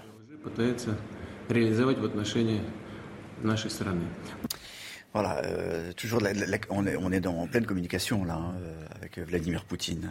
Oui, bien sûr, mais il s'aperçoit qu'il est pris en étau. Jamais il n'aurait douté d'avoir un front occidental aussi uni, aussi puissant, et on voit bien qu'il est acculé aujourd'hui. Objectif euh, asphyxier l'économie, euh, et on le dit, on le répète, l'économie euh, russe. Bruno Le Maire vient de, de faire une déclaration. Et il a dit, je cite, nous allons provoquer l'effondrement de l'économie russe. Est-ce qu'on peut provoquer l'effondrement de l'économie russe, Eric? Écoutez, c'est l'arme économique, hein, l'arme économique qui maintenant doit fonctionner. Alors c'est vrai que d'abord déjà le rouble s'est complètement effondré. Je vais vous donner vraiment un exemple très simple. Un Russe qui achète un dollar aujourd'hui, il faut qu'il débourse 166 roubles. Vous voyez, il y a encore quelques temps, c'était 25 roubles. Donc vous voyez, ça vous donne un peu l'effondrement de la, de la monnaie. Moins 60% en quelques mois. Alors maintenant, si vous voulez, euh, c'est vrai que bloquer l'économie, c'est possible. Hein, c'est ce qui est déjà fait avec euh, notamment les avoirs des milliardaires. Bloquer aussi, puisque tous les échanges internationaux avec SWIFT, vous savez, c'est le système de transmission, de virement qui est complètement bloqué. Vous avez quand même aujourd'hui 300 euh, banques russes qui sont complètement coupées du monde. Donc la question, c'est en ensuite de savoir comment ça va se passer euh, très concrètement, hein, puisque vous avez aujourd'hui euh, euh, la Russie qui va manquer de, ressources. Un G7 économique est d'ailleurs prévu. Hein, je pense que Bruno Le Maire va faire le point avec ses homologues. Et la bourse, elle ne réagit plus à Moscou, puisque de toute façon, elle est fermée jusqu'au 5 mars. Et je termine par un point. Moody's, vous savez, c'est un organisme de notation internationale. Ils vont, ils vont déclasser la Russie. Et Standard Poor's a même dit que ça y est, la Russie est au niveau junk. Junk, ça veut dire poubelle. Vous voyez qu'on mâche pas les mots. Hein, ça veut dire que l'économie va plus rien valoir. Reste maintenant à, voir s'il n'y a pas aussi d'autres astuces. Parce que Poutine, il a des astuces, il peut utiliser d'autres systèmes internationaux. Et il a beaucoup de réserves financières. Donc peut-être qu'en entendant tout cela, ça le fait sourire. Est-ce qu'on peut vraiment, encore une fois, asphyxier, comme le, dit Bruno Le Maire ce matin, l'économie russe? Alors, il faut jamais, euh, tous ces éléments économiques sont intéressants, il ne faut jamais oublier que la Russie est un sous-continent, elle toute seule. Elle a des réserves considérables. Et attention, il y a aussi des moyens de rétorsion. Euh, elle va souffrir, mais il y a des moyens de rétorsion. Comme vous savez, nous sommes extrêmement dépendants en termes énergétiques. Donc je pense qu'il va prendre des mesures euh, de rétorsion, notamment le boycott de produits, et notamment les produits agricoles français. À 8h48, les dernières infos avec Chana Lousteau. L'armée russe est arrivée aux portes de la ville ukrainienne de Kherson. Elle se situe dans le sud du pays, au nord de la Crimée. L'armée russe aurait installé des checkpoints aux entrées de la ville. Depuis jeudi, 200 civils ukrainiens et des dizaines de militaires ont été tués en Ukraine. Parmi les victimes, 16 enfants et près de 520 000 réfugiés ukrainiens ont quitté leur pays. De nouvelles sanctions contre la Russie. Les États-Unis ont interdit toute transaction avec la Banque centrale russe et l'Union européenne a ajouté plusieurs oligarques russes à sa liste noire. Ils sont maintenant 116 à être sanctionnés. La Russie a également été exclue des deux plus grosses instances de football et de rugby. La Russie sera donc privée du Mondial 2022 au Qatar et de la Coupe du Monde de rugby en 2023 en France. La SNCF va permettre aux Ukrainiens de voyager gratuitement à bord des TGV et des intercités. Merci beaucoup, euh, Chana. Merci, euh, Patrick Martin-Genier, d'avoir été là avec nous. Euh, Eric, Johan, je voudrais juste qu'on se quitte en écoutant cette petite fille qui a été filmée par, nos équipes à Lviv. elle est réfugiée dans, un théâtre. Il y a beaucoup de gens qui sont réfugiés, vous le voyez, qui tentent de, de quitter la ville. On vient de le voir. L'une de nos équipes a, a filmé cette petite fille. On se quitte avec elle. L'édition spéciale se poursuit évidemment sur CNews. 我所等之吗？干嘛走遍一个